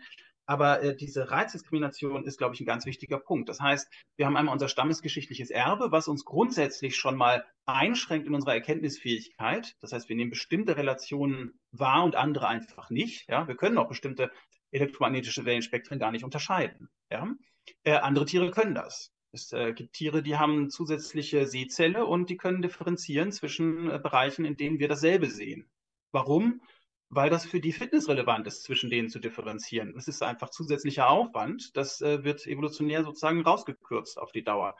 Ähm, und äh, analog dazu haben wir ähnliche Prozesse in der Sprache, in der Verwendung von Sprache und glaube ich auch in so le letztlich allen Verhaltensweisen. Wann immer wir interagieren mit unserer Umwelt, wird unser Verhalten geformt durch die Konsequenzen auf die eine oder andere Art und Weise und dadurch lernen wir zu diskriminieren. Ich glaube, dass das ein ganz wesentlicher Aspekt ist, der uns dann auch einschränkt in unserer Erkenntnisfähigkeit und ähm, zum Beispiel dann dazu führt, dass wir sehr verhaftet sind in der Psychologie an bestimmten Vorstellungen, wie die Welt funktioniert. Ja, also viele Menschen haben ganz sehr klare Vorstellungen davon, was äh, gerade Laien, was psychologisch, was Psychologie bedeutet und was jetzt eine psychologische Eigenschaft ist. Und äh, dann gibt es solche man nennt es dann Folk Psychology im Englischen, Konzepte wie ähm, so ein naives Trade-Konzept. Warum verhält er sich so gemein? Ja, weil er ein Arschloch ist. Ja, und da würde man jetzt äh, sagen, als jemand, der eher vielleicht vom Fach ist, nein, das ist nicht wirklich eine Erklärung, sondern es ist nur eine andere Benennung des Phänomens. Ja, aber äh, die Idee, dass da vielleicht so etwas wie eine Eigenschaft ist, die Verhalten hervorbringt, die latent dahinter ist, ist ja was, was sich ganz vehement in der Persönlichkeitspsychologie hält. Ja, und wo man sicher, man versucht mit äh, empirischen Methoden irgendwie äh, aus dieser Zirkularität rauszukommen, die aber in meinen Augen inhärent ist und äh, schlichtweg dadurch zustande kommt, dass wir hier sprachlichen Kategorisieren, äh, dass wir hier sprachlichen Kategorisierungen aufliegen, die kulturell geformt sind. Und äh, da kommen wir schlecht raus. Wir sind hier sozusagen eingeschränkt in unserer Erkenntnisfähigkeit. Und das nehme ich sozusagen als Abschluss äh, meiner Antwort hier in diesem Fall. Ähm, die große Herausforderung in der Theoriebildung, gerade in der Psychologie, ist in meinen Augen, sich eben, soweit es geht, zu lösen von diesen Folk Psychology Konzepten und tatsächlich zu schauen, was sind die Phänomene, die einen interessieren. Kann man die nicht auch anders strukturieren? Ist es notwendig, dass wir in Eigenschaften und Verhalten denken? Ist es notwendig, dass wir in latent und manifest denken? Oder geht das nicht vielleicht auch anders? Ja? Ist es vielleicht möglich, dasselbe, was wir hier beobachten, zu beschreiben auf eine ganz andere Art und Weise? Also sprich zu reflektieren, was sind eigentlich die Vorstrukturierungen, die wir schon mitbringen und die erstmal, soweit es geht, zu dekonstruieren, damit wir eine Chance haben, Neues zu erschaffen. Und ich glaube, das ist tatsächlich extrem schwer und es geht natürlich auch nur zu einem gewissen Grad. Und letzten Endes ist das auch wieder ein Spiel von Versuch und Irrtum, weil am Ende ja auf Ebene der Theorien dann wieder selektiert wird. Ja, und die Theorien, die besser unterscheiden zwischen empirischen Phänomenen, setzen sich vielleicht hoffentlich langfristig eher durch. Ähm, ihr merkt, ich äh, bin komplett drin in diesem Selektionsdenken. Das äh, ist natürlich zirkulär, aber ich finde das äh, nicht weiter schlimm. Ich habe begründet, warum ich es nicht schlimm finde. Ähm, und ich glaube, das ist einfach den, den Blick auf äh, das, was man mit Wissenschaft machen kann und was man versuchen könnte, in meinen Augen sollte, äh, sehr erleichtert und strukturiert. Ja, vielen Dank, ähm, Matthias, für die sowohl für den Input der ja jetzt schon eine Weile zurückliegt, als auch jetzt für diese spannende Antwort. Ähm, ich würde mich an dieser Stelle einklinken und noch einmal zurückgehen, ganz an den Anfang. Das ist auch eine typische Geste, die man in philosophischen Diskussionen gerne einmal findet, dass man sich in den ersten zwei oder drei gesagten Sätzen äh, verhaspelt und verheddert auch und diese ähm, ja vielleicht auch manchmal liebenswürdig unbeholfene Geste der Philosophen will ich jetzt einmal anbringen. Es wurde nämlich eingangs gesagt von dir, dass etwas, was ich jetzt als die Frage nach dem Fragezeichen ansprechen will. Ja? Ähm, du hast von deinen Unterlagen gesprochen, die einmal im Titel trägt, äh, da heißt Wege aus der Theoriekrise mit Fragezeichen. Und in der letzten Folie selbstbewusster als Aussagesatz Wege aus der Theoriekrise. Ohne, ohne Fragezeichen, Verzeihung. Und jetzt will ich darauf zu sprechen kommen, was es mit diesem Fragezeichen auf sich haben könnte. Und mir scheint es so zu sein, dass hier der ausschlaggebende Diskurs derjenige der Krise ist, der Theoriekrise. Jetzt hat sich der Frosch im Hals verzogen, jetzt können wir besser reden. Ähm, also der ausschlaggebende Diskurs ist hier der der Theoriekrise. Und da bist du ja so verfahren, dass du gesagt hast, ähm, dass ähm, es unschlau ist, die eine Theoriekrise, äh, die eine Krisendiagnose gegen die andere auszuspielen. Beispielsweise die Theoriekrise gegen die Methodenkrise was ja dem zeitgenössischen Diskurs entspricht und hast dir eben die Frage gestellt danach, ob es nicht vielleicht so vielmehr so sein könnte, dass die Krise zur Struktur der Psychologie selbst gehört, ja, dass die Psychologie wesenhaft krisenartig ist und in einem krisenhaften Zustand sich befindet. Ähm, Seine Begründung dafür war, dass der Krisenbegriff, beispielsweise in Theorie Krise, eine Temporalität nahelegt. Und ich denke, das unterstelle ich dir jetzt, dass da im Hintergrund ähm, die medizinische Auffassung des Krisenbegriffs gesteckt ist, in, nach der dieser Begriff ja schon seit dem 17. Jahrhundert bei Digby ähm, denjenigen Punkt im Krankheitsverlauf bezeichnet, bei dem es zu einer Entscheidungssituation kommt. Ja, entweder die Krankheit verschlimmert sich oder sie bessert sich. Und der, diese Auffassung von Krise wurde als Metapher übertragen in psychologische Zusammenhänge auf verschiedenste Arten und Weisen. Ähm, im, wissenschaftsphilosophischen Kontext, den haben wir jetzt schon kennengelernt. Ein anderes Beispiel wäre in der Persönlichkeitsentwicklung, beispielsweise in der Theorie von Erik Erikson mit seinen verschiedenen Entwicklungsstadien der Persönlichkeit, die als eine Abfolge äh, verschiedener Krisen aufgefasst worden sind. So, das ist das eine Verständnis von Krise, dem gegenüber du kritisch eingestellt bist, weshalb ähm, du die, äh, äh, äh die Psychologie als eine Disziplin auffassen willst, die strukturell krisenartig sein könnte.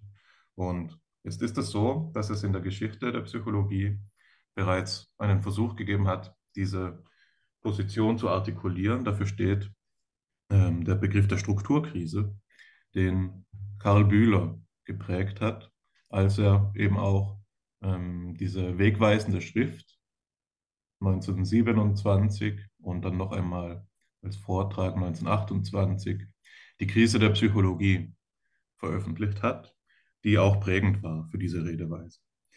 Bühlers Idee ist im Wesentlichen diejenige, die du äh, vorschlägst, dass es nämlich zur Psychologie in besonderem Maße gehört, sie als krisenhaft aufzufassen im Kontext der ähm, vielen verschiedenen Psychologien im Plural, die im, im Anfang des 20. Jahrhunderts wie ähm, Sprösslinge aus dem Boden sprießen, mag das auch nicht überraschen. Nicht wahr? Wir haben da ja die Situation, dass plötzlich neben dem Wunschen Strukturalismus die Psychoanalyse Fahrt aufnimmt, der Behaviorismus schon eigentlich dabei war den, äh, oder den, den Strukturalismus eigentlich schon überwunden hat und so weiter, die phänomenologischen Psychologen äh, mitmischen und so weiter. Also wir haben eine äh, Situation, in der eben viele verschiedene, ganz grundsätzlich voneinander abweichende theoretische Grundhaltungen sowohl entstehen als auch eben miteinander in Konkurrenz treten und diesen Zustand versucht Müller dadurch zu fassen, dass die Psychologie eben krisenhaft ist. Ja. Und ich denke, dass dieser Verweis auf die Historie ähm, angemessen ist, da er ähm, es gestattet, diese Anschauungsart noch weiter zu vertiefen.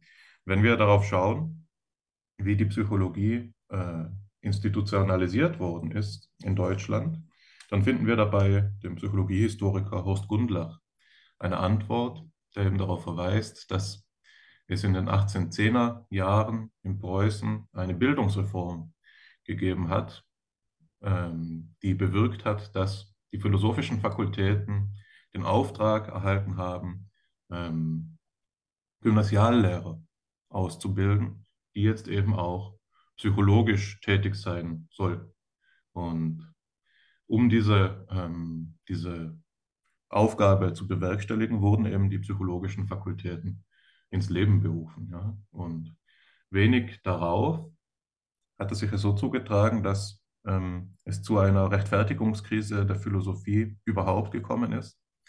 Äh, paradigmatisch und für mich immer auch etwas belustigend wird dafür, dafür die Jahreszahl 1831 genannt, als Todesjahr von ähm, Hegel und mit seinem Tod eben auch als Verfall der großen Systemphilosophien, ähm, das Ableben Schleiermachers folgt wenig darauf, weswegen dann eben hier ähm, die Rede davon ist, dass die Kompetenz schlussendlich, die Souveränität aus der Philosophie wegstirbt, ganz kunianisch, und sie sich in eine, in eine Legitimationskrise stürzt. Und aus dieser Legitimationskrise ähm, entstehen jetzt verschiedene Wissenschaften gleichzeitig. Ja?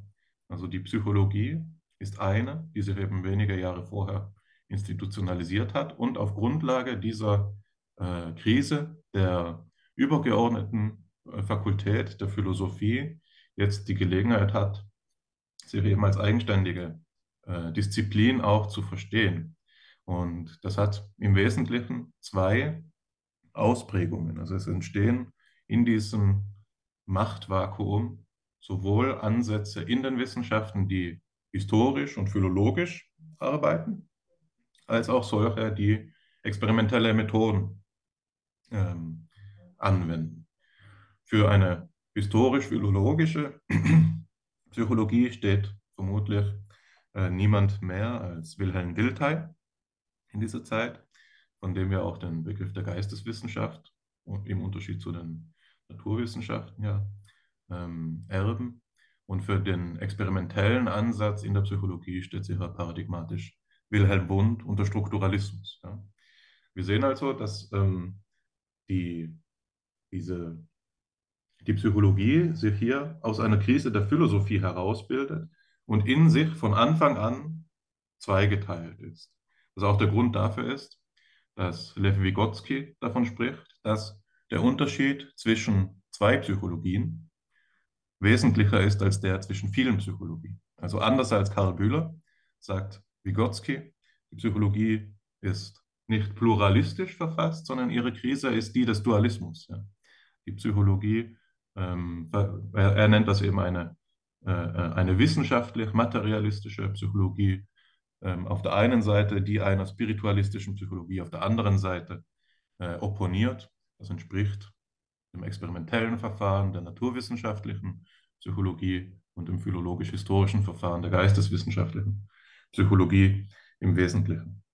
Und dieser Diskurs ist jetzt einer, der ja fortgeführt worden ist, ein, äh, über die gesamte historische Entwicklungsdauer der Psychologie als Wissenschaft. Und bevor es dazu kam, dass wir durch die Open Science Collaboration dadurch in Kenntnis gesetzt wurden, davon in Kenntnis gesetzt wurden, dass wir uns jetzt in einer Methodenkrise äh, befinden, deren, ähm, deren ausschlaggebender Punkt das Scheitern von Replikationen ist, hat ja beispielsweise der ähm, bekannte Wissenschaftstheoretiker Paul Mehl ähm, schon in den 50er Jahren darauf verwiesen, dass die Methoden der ähm, von ihm sogenannten Soft Areas der Psychologie ähm, ähm, technologisch wertlos und nicht kumulationsfähig wären. Das sind seine Begriffe. Ja. Also Mehl veranschlagt schon in den 50er Jahren eine Methodenkrise für gewisse Teilbereiche der Psychologie, denen er jetzt die Teilbereiche äh, gegenüberstellt, die dann die Hard Science konstituieren oder die sogenannte Strict Science. Ja? Und die ähm, äh, äh, Open Science Collaboration und ihr Projekt kann aufgefasst werden als, eine, ähm, Ver, als ein Weiterdenken dieses Versuches, ein, die Psychologie, eine strenge Wissenschaft im Bereich, in, in den, in den Hard äh, äh, äh und als Hard Science zu etablieren, die vor allem dadurch äh, charakterisiert werden soll in ihrem Versuch eben strenge und genau explizierte Verfahrensregeln offenzulegen. Ja. Und die Replik, die Obauer und Lewandowski äußern, indem sie eben die, die Idee der Theoriekrise ähm, vorschlagen, und damit bewege ich mich jetzt in den Diskurs hinein, in dem wir uns ja auch befinden, ist, dass sie sagen, wir müssen ähm, nicht so einseitig sein, sondern Wissenschaft ist mehr als die wissenschaftliche Methode und verschiedene ähm, Herangehensweisen an das wissenschaftliche Unterfangen führen zu verschiedenen Anforderungen an das, was wir als gute Wissenschaft betrachten.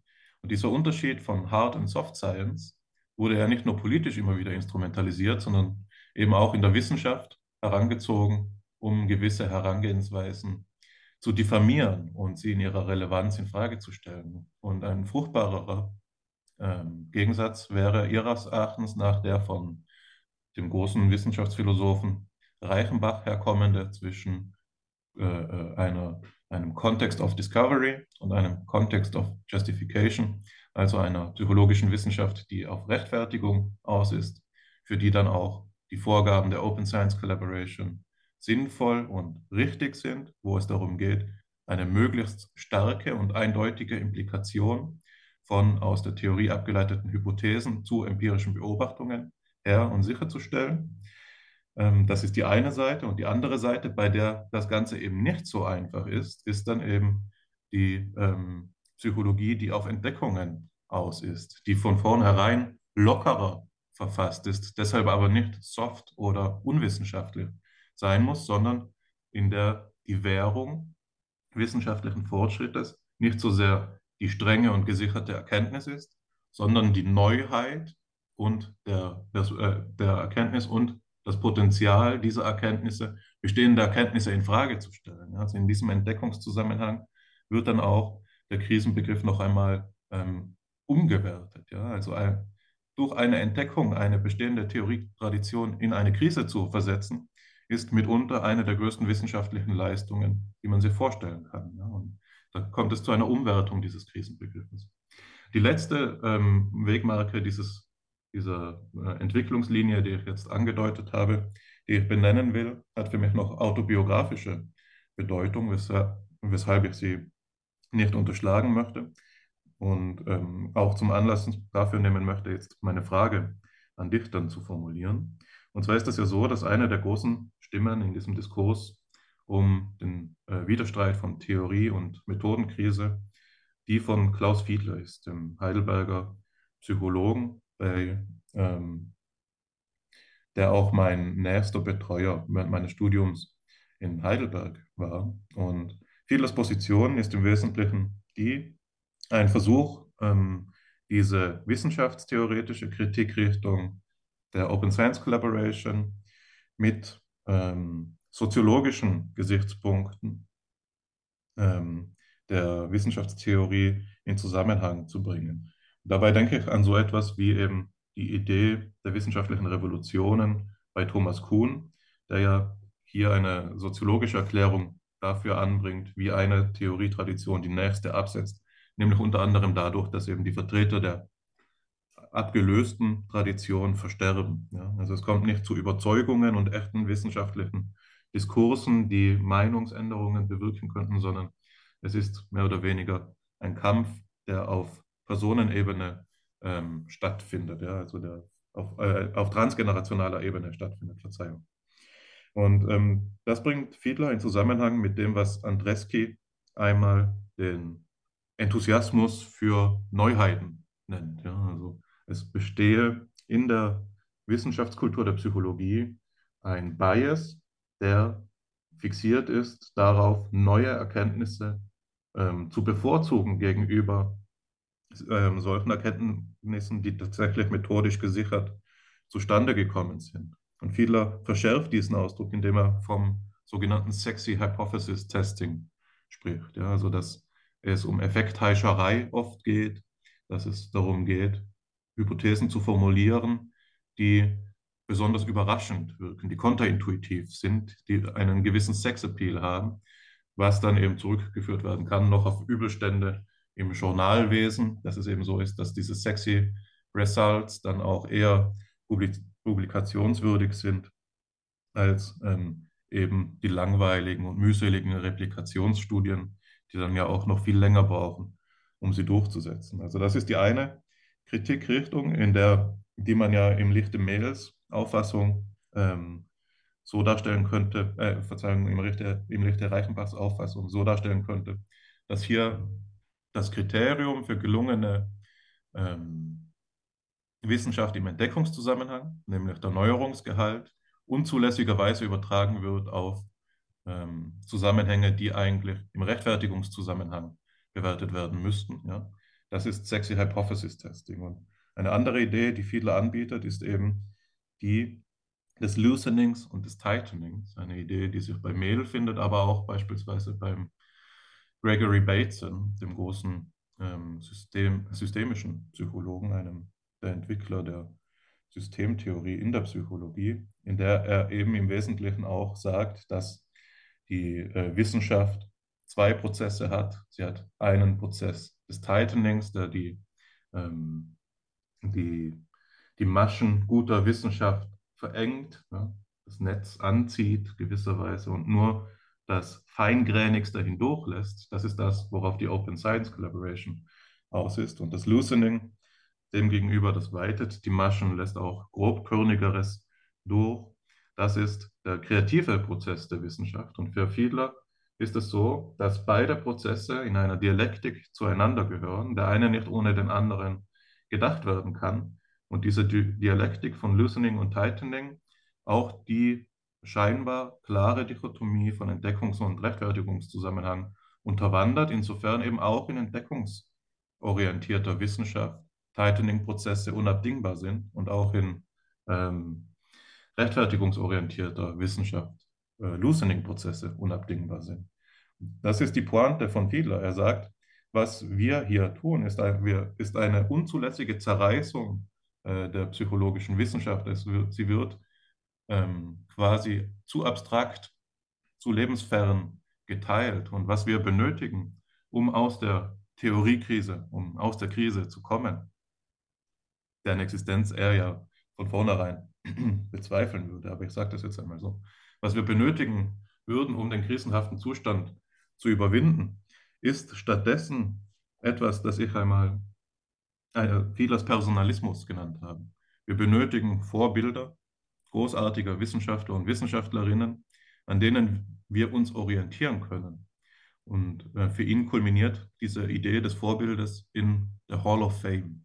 Was wir tun sollten als ähm, beispielsweise ähm, ähm, Gesellschaft für äh, Psychologie, was die Deutsche Gesellschaft für Psychologie tun sollte, wäre eben eine, eine Hall of Fame einzurichten, in der großartige Forschung gewürdigt wird. Und der springende Punkt ist hier, nicht nach einem vorgegebenen Kriterium, denn die Wissenschaft muss sich selbst ihr Kriterium geben. Ne? Man kann nicht in der Vergangenheit die Kriterien festlegen, die gute Wissenschaft ausmachen werden, denn die Erkenntnisse der Zukunft dürfen ja nicht vorgefertigt in ein Formkorsett gezwungen werden, sondern es ist eben die, die Aufgabe und die kreative Leistung, die unhintergehbar zum Wissenschaftsprozess hinzugehört und die immer auf die Einzelpersonen auch ähm, abfällt, die da Wissenschaft treiben, diese Kriterien neu zu stiften. Ja. Also revolutionäre Christen, äh, Wissenschaft ist grundsätzlich nicht vorbestimmbar. Das ist hier die Idee und das ist Fiedlers Personalismus, dem ich mich auch mit einer gewissen Emphase anschließen möchte, was ich eine schöne Idee von ihm äh, finde.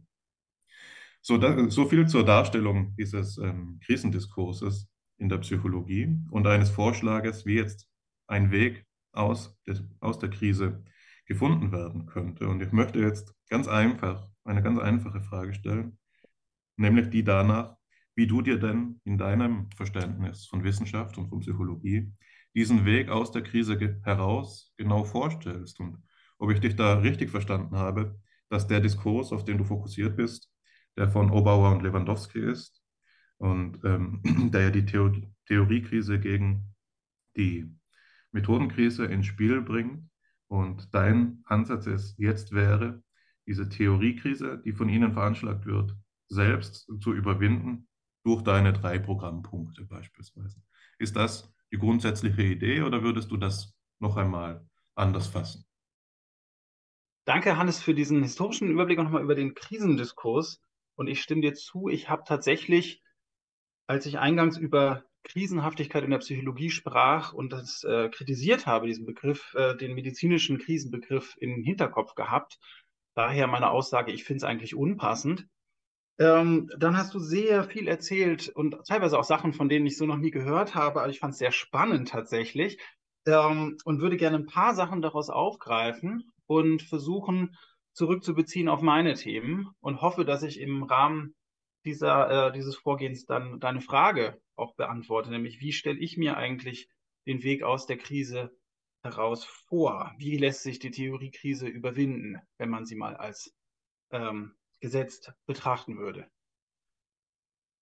Ja, ich fand es äh, besonders spannend, dass du mehrere ähm, Arten der Relationierung zwischen Dingen, die WissenschaftlerInnen tun, vorgenommen hast, beziehungsweise zitiert hast. Einmal die Unterscheidung Hard versus Strict von Mehl, dann Context of Discovery versus Context of Justification bei Reichenbach und dann hin zu Loosening, Tightening von Fiedler. Ähm, und ich fand das ganz spannend, weil es auf hervorragende Art und Weise illustriert, was äh, die Problematik beim Relationsbegriff ist tatsächlich. Aber eben auf Ebene jetzt der Wissenschaftstheorie, also eine Ebene höher, eine Metaebene höher. Ähm, wir haben hier verschiedene Möglichkeiten, das, was WissenschaftlerInnen tun, zu relationieren und zu äh, unterteilen in Äquivalenzklassen oder wahrgenommene Äquivalenzklassen. Und scheinbar ist das alles andere als klar, was hier eine gewinnbringende Unterscheidung ist. Das ist erstmal das Erste, was man hier festhalten kann.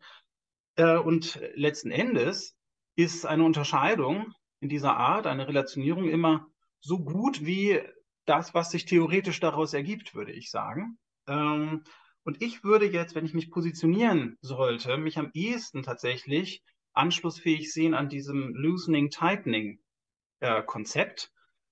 Äh, ähm, und zwar, weil ich, so wie du es beschrieben hast, eine ganz große Ähnlichkeit wahrgenommen habe zum äh, Prinzip der Variation und Selektion. Also Loosening, Tightening als äh, Grundtriebfedern ist äh, für mich, wenn ich es richtig verstanden habe, direkt übersetzbar in die Prinzipien der Variation und der Selektion. Ähm, Veränderung also evolutionäre Veränderung bzw. Selektion kann ohne Variation nicht sein. Das heißt, wenn wir immer nur, immer nur selektieren und nicht mehr verändern, nichts Neues mehr kommt, äh, nicht zwischendurch auch mal Loosening ähm, einführen, dann gibt es halt irgendwann nichts mehr zu selektieren. Dann äh, landet man in einer evolutionären Sackgasse. Und andersrum genauso, wenn nur noch Variation da ist, aber keine Selektion mehr, dann gibt es auch keine Veränderung mehr dann gibt es keine Adaptationen mehr, keine Anpassungen mehr. Und äh, dementsprechend äh, steht man dann sozusagen, was den Erkenntnisfortschritt angeht, auch einfach auf der Stelle. Und wenn beides zusammenkommt, ist man tatsächlich komplett drin in diesem Selektionsdenken, was ich ja zum Programm meiner eigenen Forschung mache, ganz wesentlich. Ich finde, das ist äh, spannend tatsächlich, äh, das aus dieser Perspektive zu betrachten, weil letzten Endes, und das ist äh, äh, eine Besonderheit in der äh, Psychologie, in meinen Augen. Äh, das, was wir tun, wenn wir hier reden über Psychologie, ja selbst Gegenstand unserer eigenen Wissenschaft ist. Das ist natürlich letztlich trivial, weil natürlich auch ähm, PhysikerInnen physikalische Objekte sind. Äh, und sie sind ebenso der Schwerkraft unterworfen. Das heißt, es ist jetzt nicht so spezifisch für die Psychologie, wie man immer gerne hinstellt. Aber es ist tatsächlich sehr spannend, sich anzuschauen, wie eigentlich Selektionsprozesse auf Wissenschaftsebene passieren. Also wenn man Wissenschaft als das Verhalten von WissenschaftlerInnen betrachtet, dann äh, findet man nämlich tatsächlich ganz ähnliche Prozesse, wie wenn man sich äh, die Evolution anschaut. Also wir arbeiten jetzt mal hier auf dem Level einer Analogie oder meinetwegen Metapher, aber ich glaube, es reicht. Ja, Analogie können wir sagen.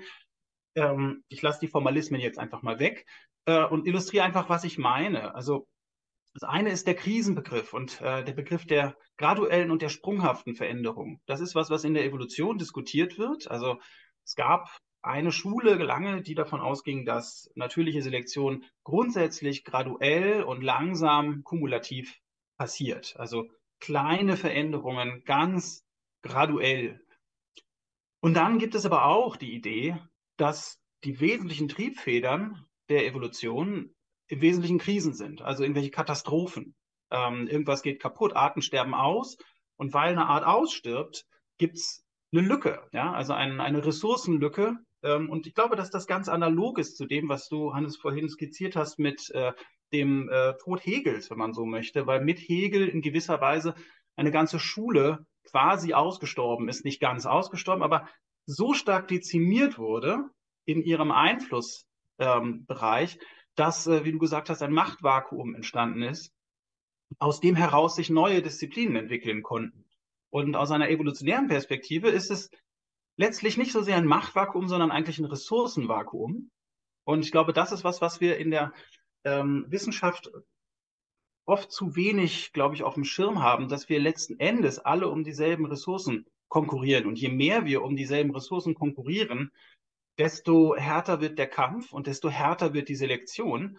Ähm, und dann können verschiedene Sachen passieren. Also zum einen kann es tatsächlich graduelle Veränderungen geben.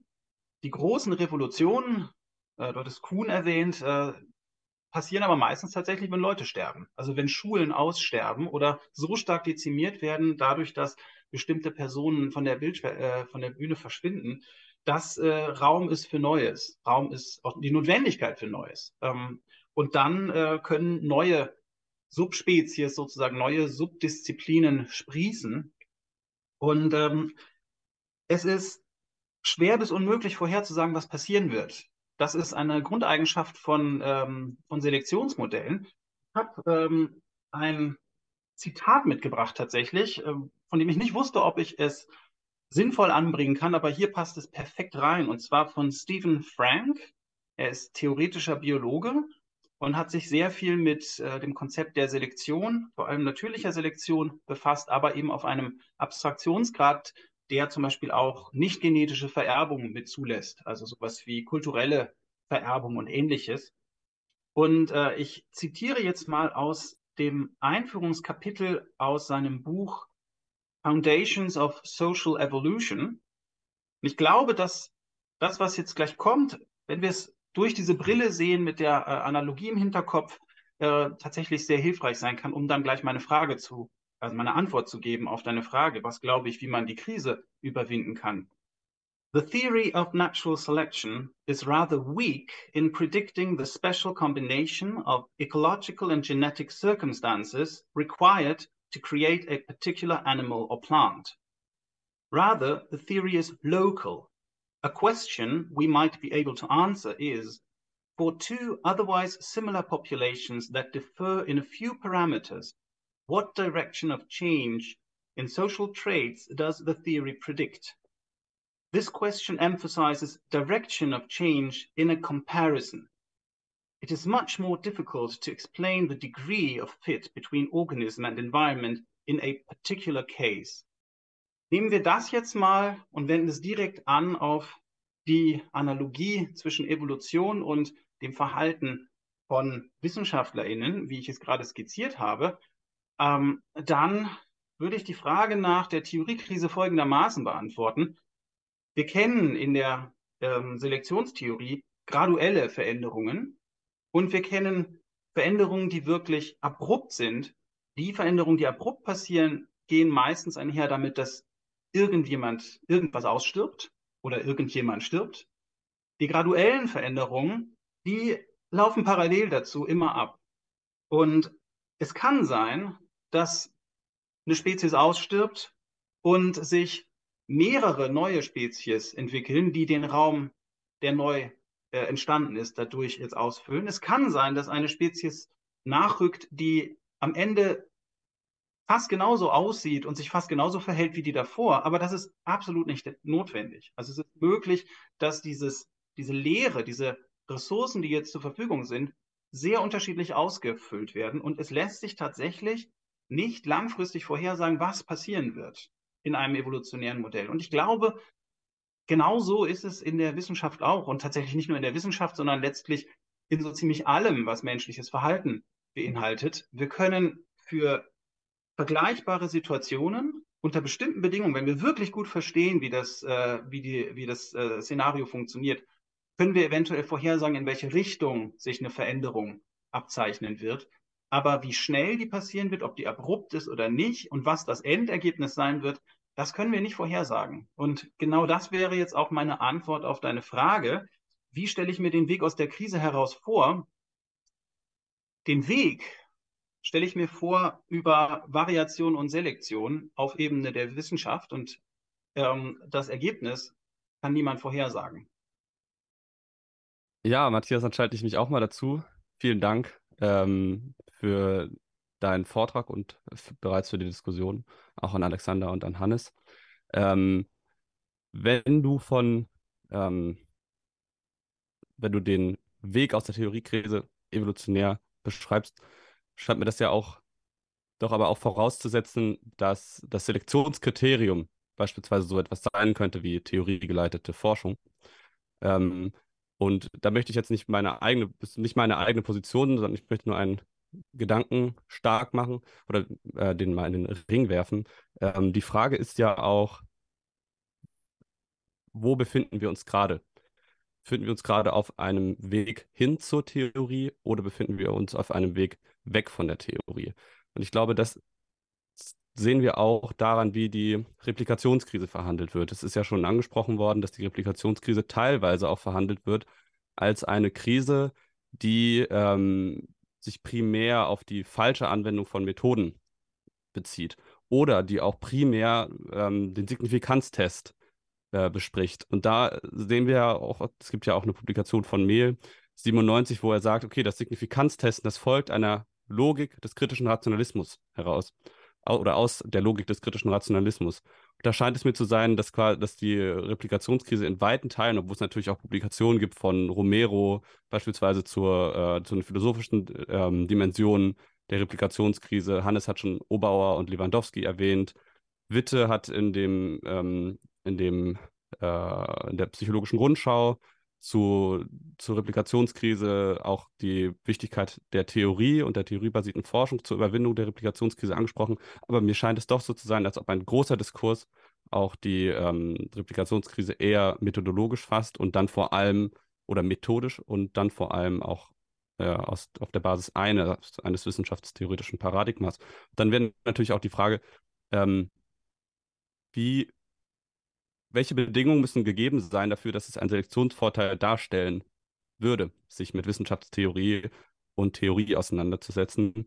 Und ähm, da versuche ich nochmal ganz, oder möchte nochmal ganz kurz auf die Frage nach der Messung zurückkommen. Also natürlich ist, glaube ich, recht klar, dass ähm, vielleicht jetzt nicht unbedingt, also dass die ähm, fehlende oder die Nicht-Replizierbarkeit einiger psychologischer Studien ähm, dazu führt, dass hinterfragt wird, wie wir Psychologie betreiben. Wir haben schon gesehen, das kann man auf unterschiedlichen Ebenen hinterfragen.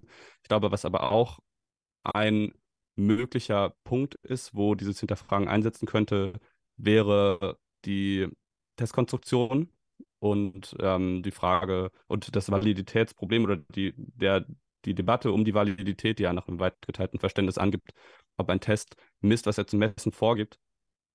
Und da haben wir ja die äh, Situation, die du in deinem Paper auch benannt hast oder die wir auch bei Borsbaum et al. finden, dass wir in der Psychologie anders als in Wissenschaften, äh, als, anders als in anderen Wissenschaften eigentlich eine Situation haben, in der wir messen und uns dann fragen, was wir messen.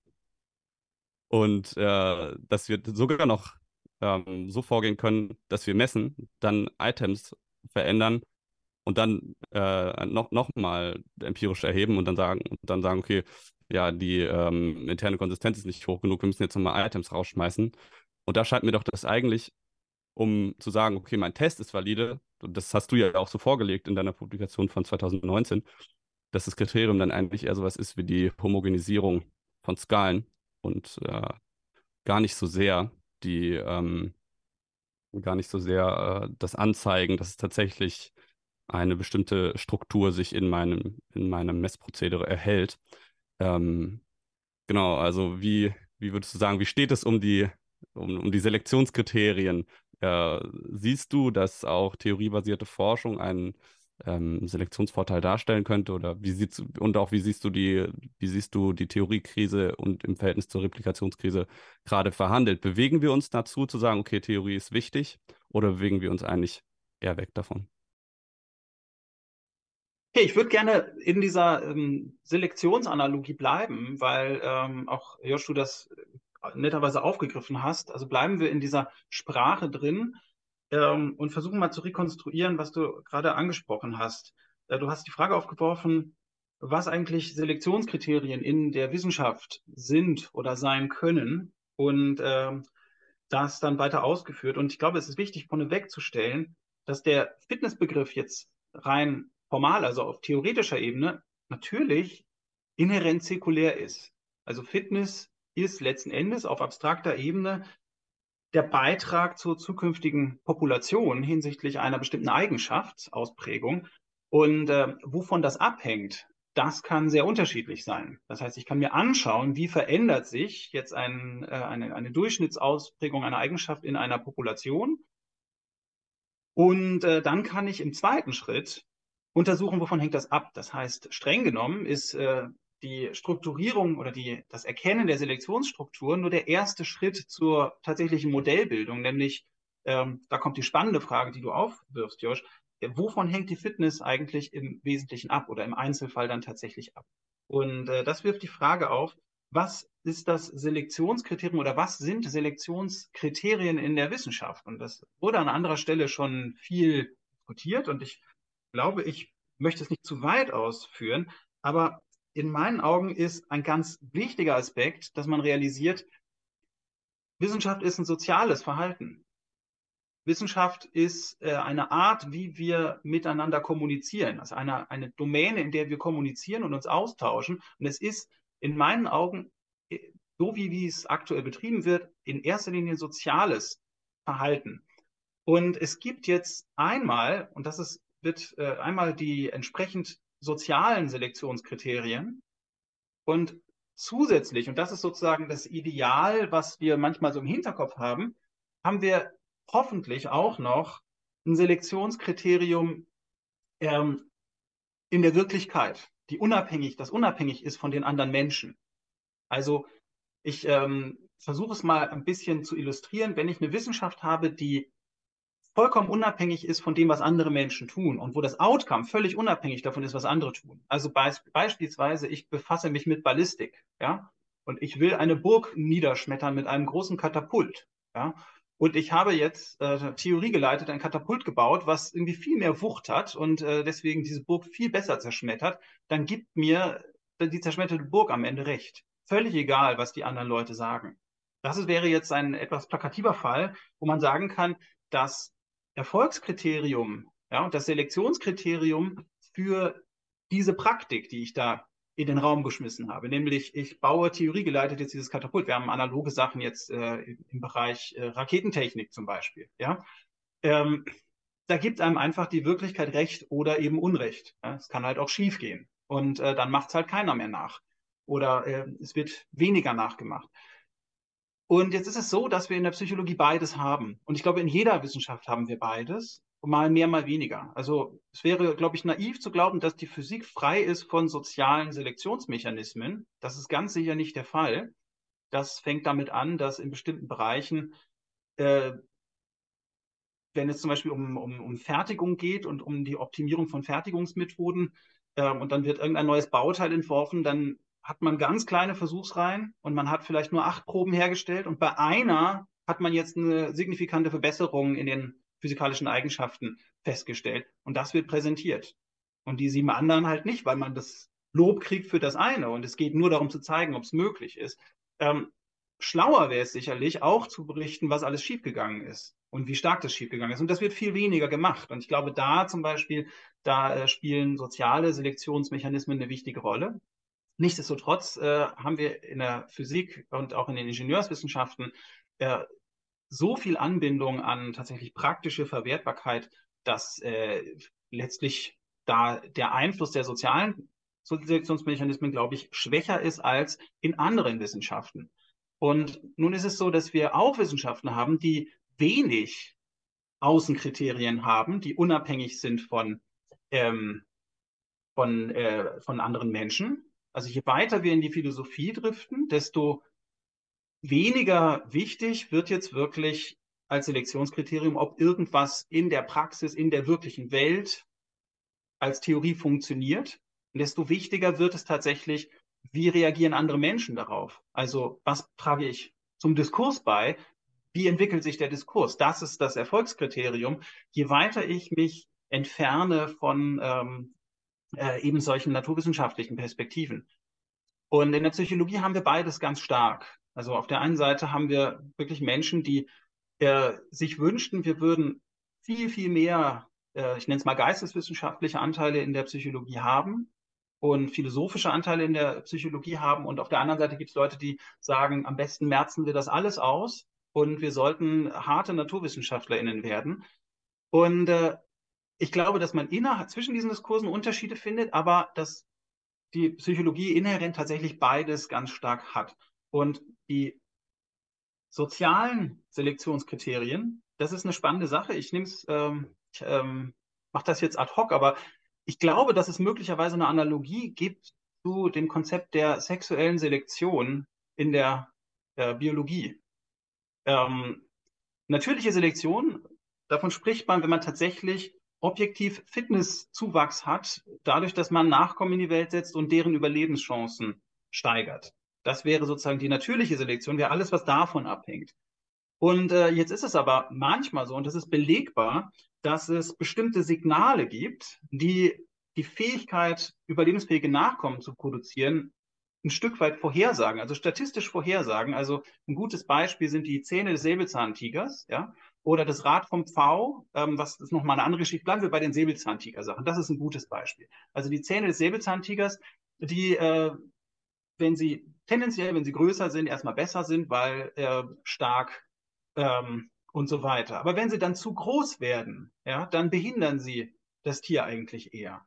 Und das ist äh, etwas, was tatsächlich äh, belegt ist, was passiert in der Evolution, dass Eigenschaften, man sagt dann sexuell selektiert werden. Das heißt, die ähm, Individuen mit solchen großen Zähnen haben mehr Fortpflanzungsgelegenheiten gehabt, dadurch das Merkmal weitergetragen, obwohl sie eigentlich schlechtere Überlebenschancen hatten als die mit den kleineren Zähnen, weil die ähm, andere Mating Class, also in diesem Fall die Females, äh, eben stammesgeschichtlich noch daran angepasst waren, ähm, das als Prädiktor für eine höhere Fitness, also sich zu verhalten, als wäre das ein Prädiktor für höhere Fitness. Und auf die Art und Weise hat man dann so einen Runaway-Process, das heißt, äh, man kriegt dann manchmal tatsächlich äh, Eigenschaften raus, die völlig abstrus sind und die keinen erkennbaren Nutzen mehr haben. So, und ich stelle jetzt mal die provokative These in den Raum. Ich glaube, dass das in den Geisteswissenschaften auch passieren kann, an manchen Stellen. Ähm, ich sage jetzt nicht, was ich vielleicht im Kopf haben könnte, aber ich glaube, dass diese Modellvorstellung nicht verkehrt ist. Ähm, je mehr wir, je mehr das Selektionskriterium ein soziales ist, desto weniger wichtig ist der Inhalt. Das ist sozusagen die Konsequenz. Desto weniger wichtig ist der Inhalt und desto wichtiger ist alles andere. Und äh, dann ist das, was rauskommt, erstens nicht vorhersagbar und zweitens manchmal ziemlich abstrus. Ähm, so, äh, in der Psychologie jetzt glaube ich, dass es beides gibt. Und es gibt so ein paar Auswüchse, ähm, die man, glaube ich, benennen kann, ohne dass man sich allzu viele Feinde macht. Das eine ist, was du auch angesprochen hast, Josh, äh, dieser Fetisch des äh, H0-Signifikanztests, der mittlerweile so viel kritisiert wurde, dass ich mich, glaube ich, nicht auf dünnes Eis begebe, wenn ich mich dem anschließe. Ich finde, Signifikanztests sind eine, folgen einer brillanten Logik und es gibt Situationen, in denen man sie großartig anwenden kann. Aber sie sind kein Allheilmittel für alles. Sie sind nicht das, Erkennt das primäre Erkenntniswerkzeug der äh, quantitativen Wissenschaft, sondern sie sind ein Entscheidungswerkzeug in ganz spezifischen Situationen sehr nützlich. Aber wenn das Selektionskriterium primär ein soziales ist, dann kann es passieren, dass genau so eine Praktik wie ähm, P-Werte berichten, egal was, dass genau das ein Selektionskriterium wird, zum Beispiel bei Veröffentlichung, aber auch ähm, auf anderen Ebenen. Ja? Ähm, und dann passieren jetzt so Sachen wie, ich möchte das kurz ähm, aufgreifen mit dem Signifikanztest, weil du es eingeworfen hattest, Josh. Dann passieren, dann passieren so Sachen wie, dass das Problem jetzt gelöst werden soll. Dann merken also Leute, hier ist ein Problem, methodologisches Problem, wie du es benannt hast, Stichwort Replikationskrise. Und dann ist tatsächlich beobachtbar gewesen, dass die Leute sich ziemlich schnell stark gestürzt haben auf diese methodologischen Sachen, wie zum Beispiel das H0-Signifikanz-Testproblem, was ein reales Problem ist, ja. Aber warum haben sie sich da so drauf gestürzt? Ich glaube, weil es ein lösbares Problem ist und weil die Lösung auf der Hand liegt. Also ich glaube, dass hier die Fokussierung auf Signifikanztests und auf bestimmte methodologische Aspekte auch dadurch motiviert war, dass man einfache Lösungen die schon in Sichtweite sind, vorschlagen konnte und damit sozusagen ein Stellvertreterproblem geschaffen hatte, was scheinbar lösbar ist und damit man äh, sich auf der sichereren Seite oder zumindest auf dem Weg zur sicheren Seite fühlt. Also ähm, ja, Bayesianische Statistik ist auch toll, ja, hat auch viele Anwendungsbereiche, in denen ich sie gut finde. Und manche, in denen Signifikanztests versagen, manche Situationen lassen sich Bayesianisch besser analysieren. Definitiv. Aber das löst viele andere Probleme trotzdem nicht. Und ähm, ich glaube, da ist tatsächlich vielleicht so eine Art Stellvertreter-Problem ähm, erschaffen worden, ohne dass das, ohne dass das intendiert war, glaube ich. Ich glaube tatsächlich, das ist ein Selektionsergebnis. Ein soziales Selektionsergebnis. Ein weiteres Beispiel für solche Stellvertreterprobleme sehe ich in dem äh, Validitätsdiskurs, den Josh auch angesprochen hat, äh, im Kontext Testkonstruktion wir haben hier eigentlich die Herausforderung einer quantitativen Begriffsbildung.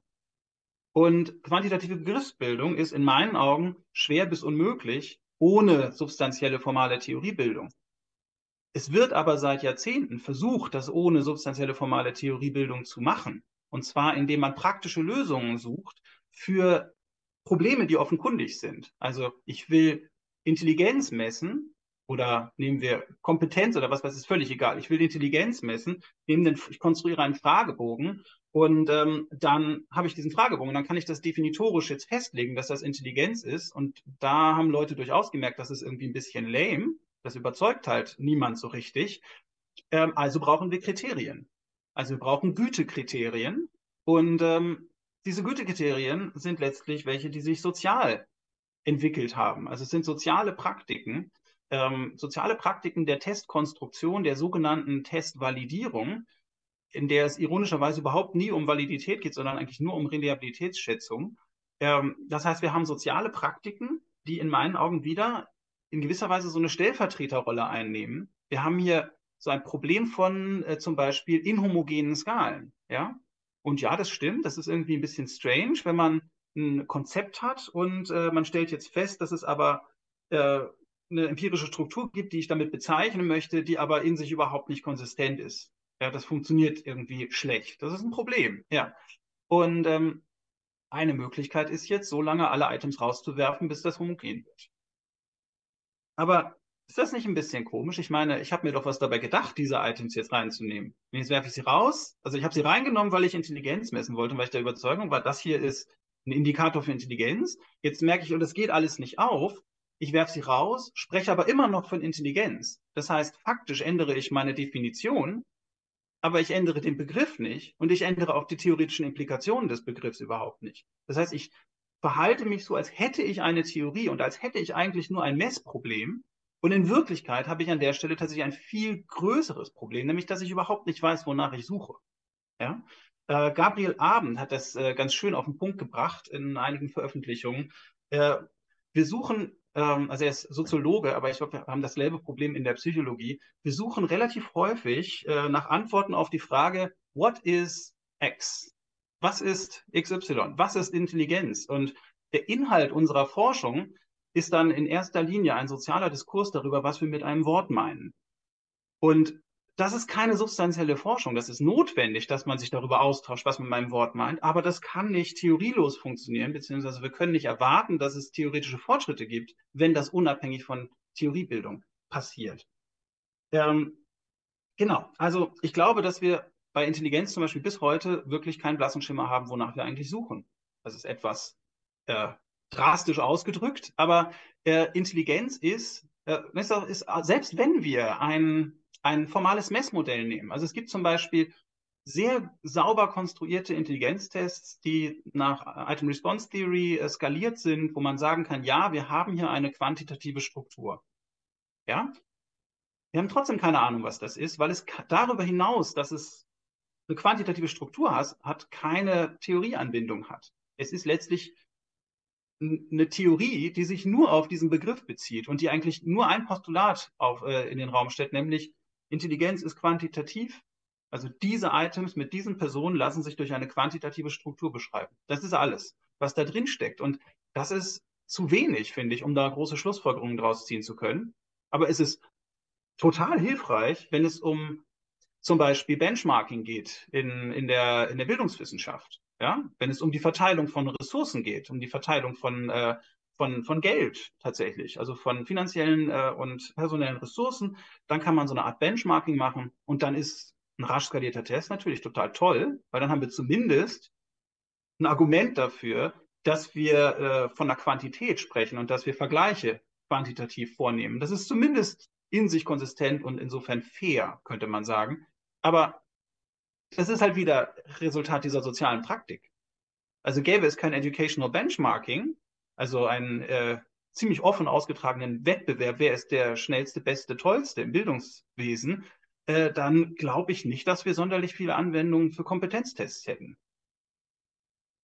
Das äh, wäre jetzt ähm, die Problematik der Messung hier mit drin. Und es läuft letztlich alles darauf hinaus, äh, dass wir äh, realisieren müssen, wir haben soziale Kriterien der Selektion und äh, es ist in meinen Augen, um jetzt auf die Frage wirklich zu antworten, extrem schwierig, Strukturen zu erschaffen, in denen Theoriebildung ein Kriterium ist. Also in dem Theoriebildung sich signifikant positiv auf die Fitness von äh, ForscherInnen im Forschungsdiskurs auswirkt. Und das liegt nicht zuletzt darin, dass wir am Ende, und das ist bei allem Verhalten so, am Ende müssen wir alle unsere Brötchen bezahlen. Ja? Am Ende geht es wirklich darum, dass wir überleben, dass wir unseren, dass, also es gibt Überleben, es gibt sozialen Status, es gibt Fortpflanzung. Ähm, ganz grob vereinfacht. Ja, es gibt noch viele andere Domänen im Leben, die sich da jetzt einordnen lassen, vielleicht auch manche, die äh, nicht, nicht ganz so plakativ einordnen lassen, aber das, worauf es hinausläuft, ja, ist letztlich Ressourcen. Und ähm, Theoriebildung ist erstens sauschwer, also substanzielle formale Theoriebildung ist richtig schwer. Ähm, ich habe selber das nur aus einer absoluten Luxussituation überhaupt anfangen können, nämlich weil ich konkurrenzlos war an meinem Lehrstuhl, weil ich das Glück hatte, direkt im Anschluss an meine Promotion eine unbefristete Stelle zu kriegen an der Uni, an einem Lehrstuhl, wo mir gesagt wurde, forschen Sie, was immer Sie wollen. Und das ist natürlich totaler Luxus. Das heißt, ich hatte überhaupt keine Konkurrenzsituation und dementsprechend waren meine diese Selektionskriterien meines eigenen Verhaltens natürlich völlig andere. Das heißt, es ging nicht um wie viele Publikationen oder in welchen Journals, welche Themen, das hat alles keine Rolle gespielt, sondern ich konnte tatsächlich erstmal völlig frei schauen und tatsächlich habe ich auch die ersten Jahre nur Variationen produziert. Ja, ich habe in der theoretischen Biologie veröffentlicht, ich habe in der Pädagogik veröffentlicht, ähm, äh, und äh, dann hat es mich wieder in die äh, Psychologie zurückgezogen oder zurück, äh, ja, zurückgezogen. Ähm, ich glaube, das geht, wenn es keine Konkurrenz gibt. Dann wird in solchen Disziplinen, in denen eben die sozialen Selektionskriterien so wichtig sind, relativ gesehen werden dann die anderen Selektionskriterien wieder wichtiger. Also sowas wie Erkenntnisgewinn, ja, was man als Wert an sich ja in den Raum stellen kann wovon man sich aber nichts kaufen kann. Solange man nicht irgendwas Tolles bauen kann, was dann anderen Leuten wieder Ressourcen schafft.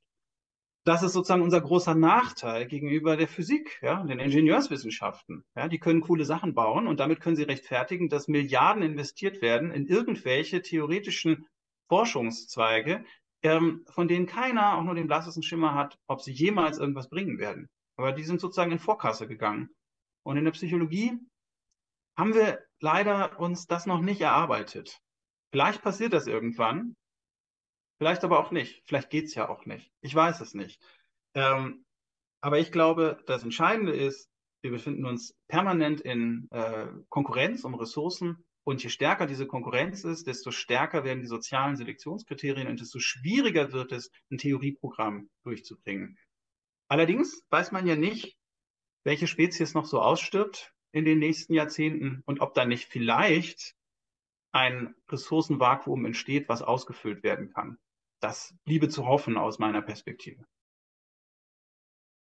Ich danke euch dreien für den bisherigen Diskurs.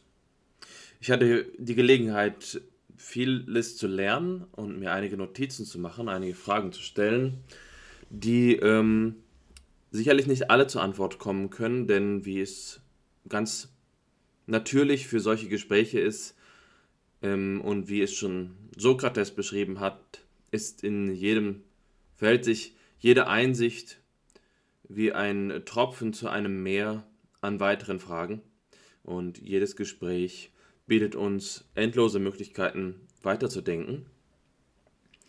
Deswegen äh, beschränke ich mich jetzt auf einen Gedanken. Ähm, und der ist eine Rückbindung der Frage nach der Begriffsbildung an ähm, den phänomenologischen Standpunkt. Wir haben an, über verschiedene Konzepte gesprochen, über Begriffe und über Konstrukte, über Definitionen und auch über Wörter. Hm, es sollte ganz im Interesse des Metadiskurses sein, dass es Klarheit darüber gibt, was der Unterschied ist, wenn wir diese verschiedenen Elemente verwenden. In meiner Denkart in der Phänomenologie neige ich so äh, darüber zu sprechen, dass es einen erheblichen Unterschied zwischen Definition und Begriffen darin gibt, dass Definitionen gerade in diesem systematischen Wechselverhältnis innerhalb eines Diskurses, ja, in einem strukturalistischen Beziehungsmuster geben, dass die Finis, die Grenze, die Abgrenzung eben gesetzt werden kann. Es ist eine Definition, ist eine Abgrenzung mit einem diskursiven Schnitt, den man setzt. Ja, wie am grünen Tisch können wir hier die Definition verhandeln. Das scheint mir sinnvoll zu sein in einer Vielzahl von äh, Diskursen. Sagen wir mal, wenn es darum geht, in der Mathematik einzelne ähm, geometrische Sachverhalte festzustellen, die Definition eines Dreiecks, die Definition eines Vierecks und so weiter und so fort. Hier ähm, gliedern wir den logischen Raum der Mathematik, den, den Raum ähm, des, des geometrischen Denkens mit unserer definitorischen Willkür zu einem gewissen Grad, aber eben zum Wohl, ähm, äh, zum, zum Wohl unseres Sachverständnisses. Es gibt es allerdings eine andere Klasse äh, von Sachverhalten, bei der sich diese Willkür nicht immer erlaubt.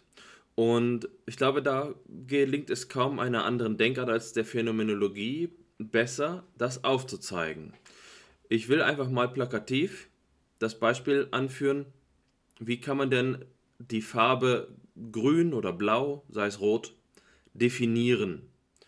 Ähm, ist es nicht vielmehr so, dass wir es hier mit einer Art von Urphänomen zu tun haben, dass es eine Art Grundstock dessen gibt, was wir in der Erfahrung als eine ursprüngliche Konfrontation erleben und das, was das Rote ist oder was das Grüne ist, das lässt sich nicht anders bestimmen als eben durch diese, ähm, diese Phänomenalität der Rot- oder Grünerfahrung.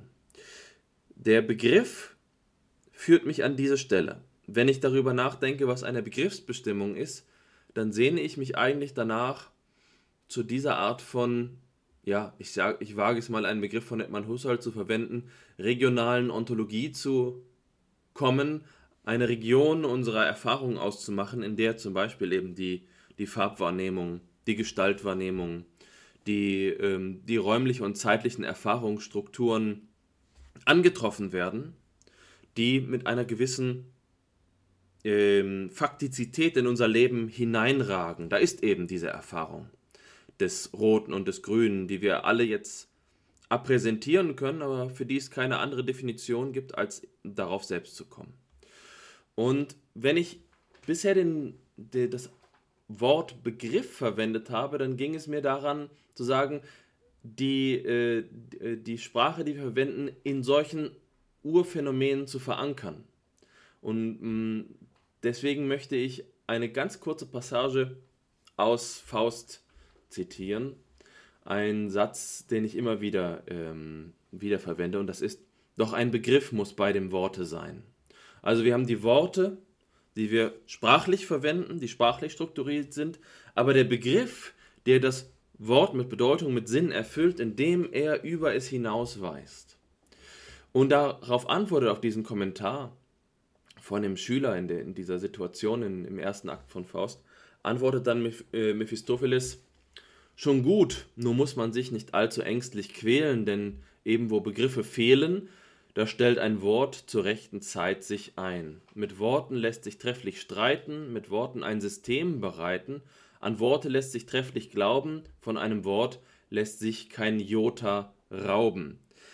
Also die Frage, auf die diese Idee kulminiert ist, gibt es denn, wenn wir diese, ähm, dieses strukturalistische System aufstellen, die Relationen dazwischen ausmachen, nicht an dem Punkt, an dem du vorhin dich auch zum Strukturrealismus bekannt hast, nicht ein ursprüngliches Widerstandserlebnis von Erfahrung, das eben die Beobachtung ursprünglich qualifiziert, an der wir doch zum Beispiel in dem Bezug des Erkenntnissubjekts zur Welt etwas ausmachen können, was den begrifflichen äh, Ursprung ausmacht.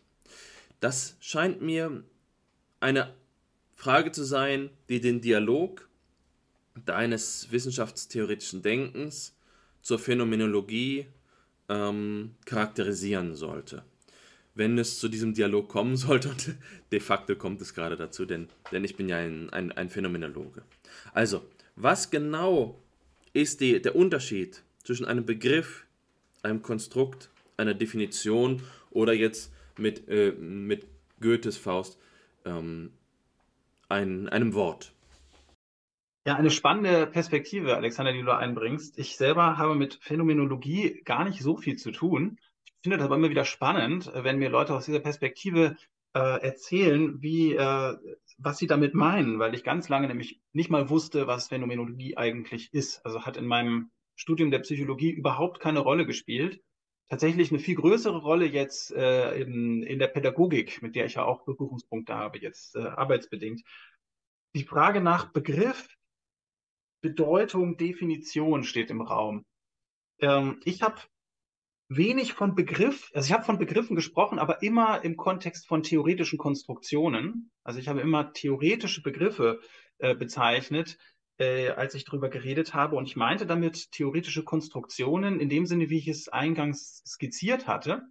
Und das ist tatsächlich jetzt erstmal etwas, wo man sagen könnte, das ist, hört sich schwierig an, das mit einer phänomenologischen Perspektive übereinzubringen. Nichtsdestotrotz sehe ich etliche Berührungspunkte zwischen der Position, die du gerade vorgebracht hast, und äh, dem, äh, womit ich mich beschäftige. Zum einen ist es so, dass die Bedeutung eines Begriffes, so wie ich es verwendet habe, also die Bedeutung eines theoretischen Begriffes, das wiederhole ich gerne nochmal, durch seine Verwendung im Kontext gegeben ist. Also im Rahmen einer Theorie durch die theoretischen Prinzipien und eben nicht durch Korrespondenzregeln, nicht durch die Anbindung an ähm, eine, eine, eine theoriefreie Sprache, von der ich bezweifle, ob es sie überhaupt geben kann. Äh, das heißt, die positivistische Auffassung war, wir haben diese Definitionen, also wir definieren ähm, theoretische Begriffe durch Reduktion auf elementare, eindeutige Begriffe in einer atheoretischen Sprache. Und äh, ich stimme dir soweit zu, dass ich sage, es gibt bestimmte Bereiche, in denen funktioniert das gut und es gibt Bereiche, in denen funktioniert das nicht so gut. Ähm, in der Mathematik funktioniert es ziemlich gut, aber auch nur, wenn äh, man ein gutes System von Begriffen sich ausdenkt. Ähm, ich glaube, Peter Scholz hat das äh, vor kurzem schön auf den Punkt gebracht. Er meinte, das Wichtigste an der Mathematik sind die Definitionen. Also die Suche nach geeigneten Definitionen, nach geeigneten Neustrukturierungen äh, und Arten über etwas zu sprechen, was wir schon zu glauben, äh, was wir schon zu kennen glauben. Ich glaube, dass im Bereich der Theoriebildung tatsächlich diese Art der Definition im Sinne von Rückführung, Reduktion auf elementare Begriffe oft nicht zielführend ist, sondern ich glaube, dass die Bedeutung der Begriffe sich viel besser erfassen lässt, indem man sich anschaut, in welcher Relation stehen sie zu anderen theoretischen Begriffen und dass die Anwendung auf die Wirklichkeit dann für die Theorie als Ganzes geschieht, indem man ein konkretes Modell ähm, herleitet bzw. konstruiert, um jetzt einen Phänomenbereich mit der Theorie zu beschreiben. Und wenn man dann merkt, dass was man beobachtet funktioniert nicht, also passt nicht zusammen mit dem, was meine Theorie mir sagt, dann ist das eine empirische Prüfung dieser Theorie und dann kann man auch die Theorie entsprechend verändern. Das heißt, obwohl die Begrifflichkeiten selbst zirkulär definiert sind, aber eben nicht im Sinne von Reduktionen auf Elementarbegriffe, sondern im Sinne von, wir haben eine Gesetzmäßigkeit, so wie F gleich M mal A. Ja, dann können wir sagen, F ist definiert als M mal A. Ja, und M ist entsprechend definiert durch F durch A. So viel zur Unterscheidung von Begriff und Definition. Also ich bin da ganz bei dir. Es gibt, gerade wenn es äh, um theoretische Begriffe geht, viele Fälle, in denen eine solche Reduktion nicht möglich ist. Manchmal geht das. Ich habe das noch nicht erwähnt, aber es gibt Theorien, die äh, Begriffe verwenden, die tatsächlich außerhalb der Theorie definiert sind, beziehungsweise nicht definiert sind im Rahmen der Theorie. Und ein schönes Beispiel ist die Newtonsche Mechanik. Ähm, habe ich jetzt mehrfach schon eingebracht. F gleich m mal a, also die, die Masse ist tatsächlich ein theoretischer Begriff. Ebenso auch die, äh, die, äh, die Kraft, also das F. Was kein theoretischer Begriff ist in der Newtonschen Mechanik, ist die Zeit. Und auch nicht der Raum, also die Länge. Das heißt, wir haben streng genommen in der Newtonschen Mechanik keine Semantik für Raum und Zeit, die in der Theorie liegt, sondern die liegt außerhalb der Theorie. Und das war etwas, was auch einfach lange Zeit als gegeben äh, akzeptiert wurde. Na klar, wir wissen doch, was Zeit ist, wir wissen doch, was Raum ist. Und dann kam Einstein und sagte, nee, Moment mal. Und interessanterweise sind eben, ist eben das das entscheidende äh, äh, Unterscheidungskriterium auf wissenschaftstheoretischer Ebene zwischen beiden Ansätzen. In der relativistischen Physik sind Zeit und Raum jetzt theoretische Begriffe und sind nicht mehr operational definiert durch irgendwie eine Uhr oder sowas, ja, oder durch die Anwendung eines Zollstockes, sondern sind Teil der Theorie. Und insofern haben sie eine andere Bedeutung und haben auch eine andere Bedeutung als unsere Alltagsbegriffe von Länge. Ähm, jetzt ist es so, dass äh, ja, eben Teil des äh, Formalismus von Einstein ja ist, dass man äh, die äh, Raumzeit lokal approximieren kann durch äh, eine euklidische Geometrie. Und deswegen ist das nicht so schlimm im Alltag, ja. Äh, aber streng genommen ist Länge nicht das, was wir für Länge halten, wenn man jetzt ähm, äh, relativistisch darüber spricht. Äh, so, das heißt, es ist durchaus möglich, dass wir innerhalb einer Theorie mit Begriffen arbeiten, die gar nicht in der Theorie vorkommen eigentlich, sondern tatsächlich definitorisch festgelegt sind. Die sind aber nicht Kern der Theorie. Kern der Newtonschen Mechanik war nicht die Länge. Es war keine Theorie des Raumes. Es war auch keine Theorie der Zeit. Es war eine Theorie der Bewegung von äh, Objekten in Raum und Zeit, gegeben Raum und Zeit. Genau. Ähm, so, jetzt aber zur Phänomenologie. Du sprachst davon, dass eine Idee oder die wichtige Idee in der Phänomenologie sei, die Begrifflichkeit, also die Sprache zu verwurzeln in solchen Grunderfahrungen. Ich glaube, dass das für einen bestimmten Bereich, der von PsychologInnen untersucht wird, eine total wertvolle Anregung ist und vielleicht auch essentiell. Ähm, aber nicht, ich glaube nicht in dem Bereich, in dem ich mich bewege gerade. Ich versuche das kurz zu begründen. Der Punkt ist, theoretische Begriffe, so wie ich sie verstehe, müssen ja überhaupt nicht an die Erfahrung angebunden sein. Also sie sind ja wir kriegen ja ihre Bedeutung durch die theoretischen Prinzipien. Das heißt, es ist nicht notwendig, sie zu definieren durch irgendetwas. Also man muss sie nicht zurückführen auf Grunderfahrungen. Ähm, äh, es ist auch nicht möglich, auch nicht notwendig, dass die reduzibel sind auf irgendwas. Das wäre notwendig, wenn man tatsächlich so eine positivistische äh, Wissenschaftstheorie verfolgen würde. Dann würde ich dir voll und ganz zustimmen. Dann würde ich sagen, wie sollen wir denn eine Psychologie aufbauen äh, und äh, abstrakte Termini jetzt definieren in äh, einer psychologischen, einer theoretischen Psychologie, wenn die Grunderfahrungsmomente der Psychologie nicht daran angebunden sind. Also gegeben positivistischer Aufbau von Theorien, wäre ich voll und ganz bei dir, würde ich sagen, das ist eine, wäre eine notwendige Voraussetzung. Ähm, ich glaube aber nicht, dass es eine notwendige Voraussetzung ist, wenn man ähm, aus der semantischen Theoriekonzeption startet, sondern am Ende wäre eigentlich das Ziel, in meinen Augen, das ein Ziel der Psychologie, eine theoretische Erklärung für diese Grunderfahrungen zu liefern. Und dadurch könnte eine Anbindung stattfinden. Und ich glaube, eine solche Anbindung wäre im höchsten Maße spannend. Ja, also noch, um es nochmal zusammenzufassen, es ist äh, in meinen Augen nicht notwendig, äh, die Theoriebildung selber phänomenologisch zu verwurzeln, aber ich glaube, dass die phänomenologische Betrachtungsweise ein wichtiger Gegenstand einer theoriegeleiteten Psychologie werden kann. Ja, ähm, jetzt möchte ich zu einem Resümee der Sitzung kommen. Wir haben damit gestartet, oder Matthias hat gestartet, dass er uns seine Konzeption psychologischer Forschung vorgestellt hat. Ähm, der erste Pfeiler dieser ist die Wissenschaftstheorie. Da stützt er sich auf die semantische Theorienkonzeption oder den wissenschaftstheoretischen Strukturalismus, der zufolge der Gehalt einer Theorie ähm, durch ihre oder der zufolge der Gehalt einer ähm, Theorie der durch sie beschriebenen, äh, die durch sie beschriebene empirische Struktur ist. Genau, dann sind wir über, das ist der zweite Pfeiler dieser Konzeption, die Begriffsbildung. Und Begriffe werden hier ganz eng geführt, deswegen die Pfeiler hängen miteinander zusammen, mit ähm, der Theorie, denn die Theorie ist ein bedeutungsgebender Kontext für die Begriffe.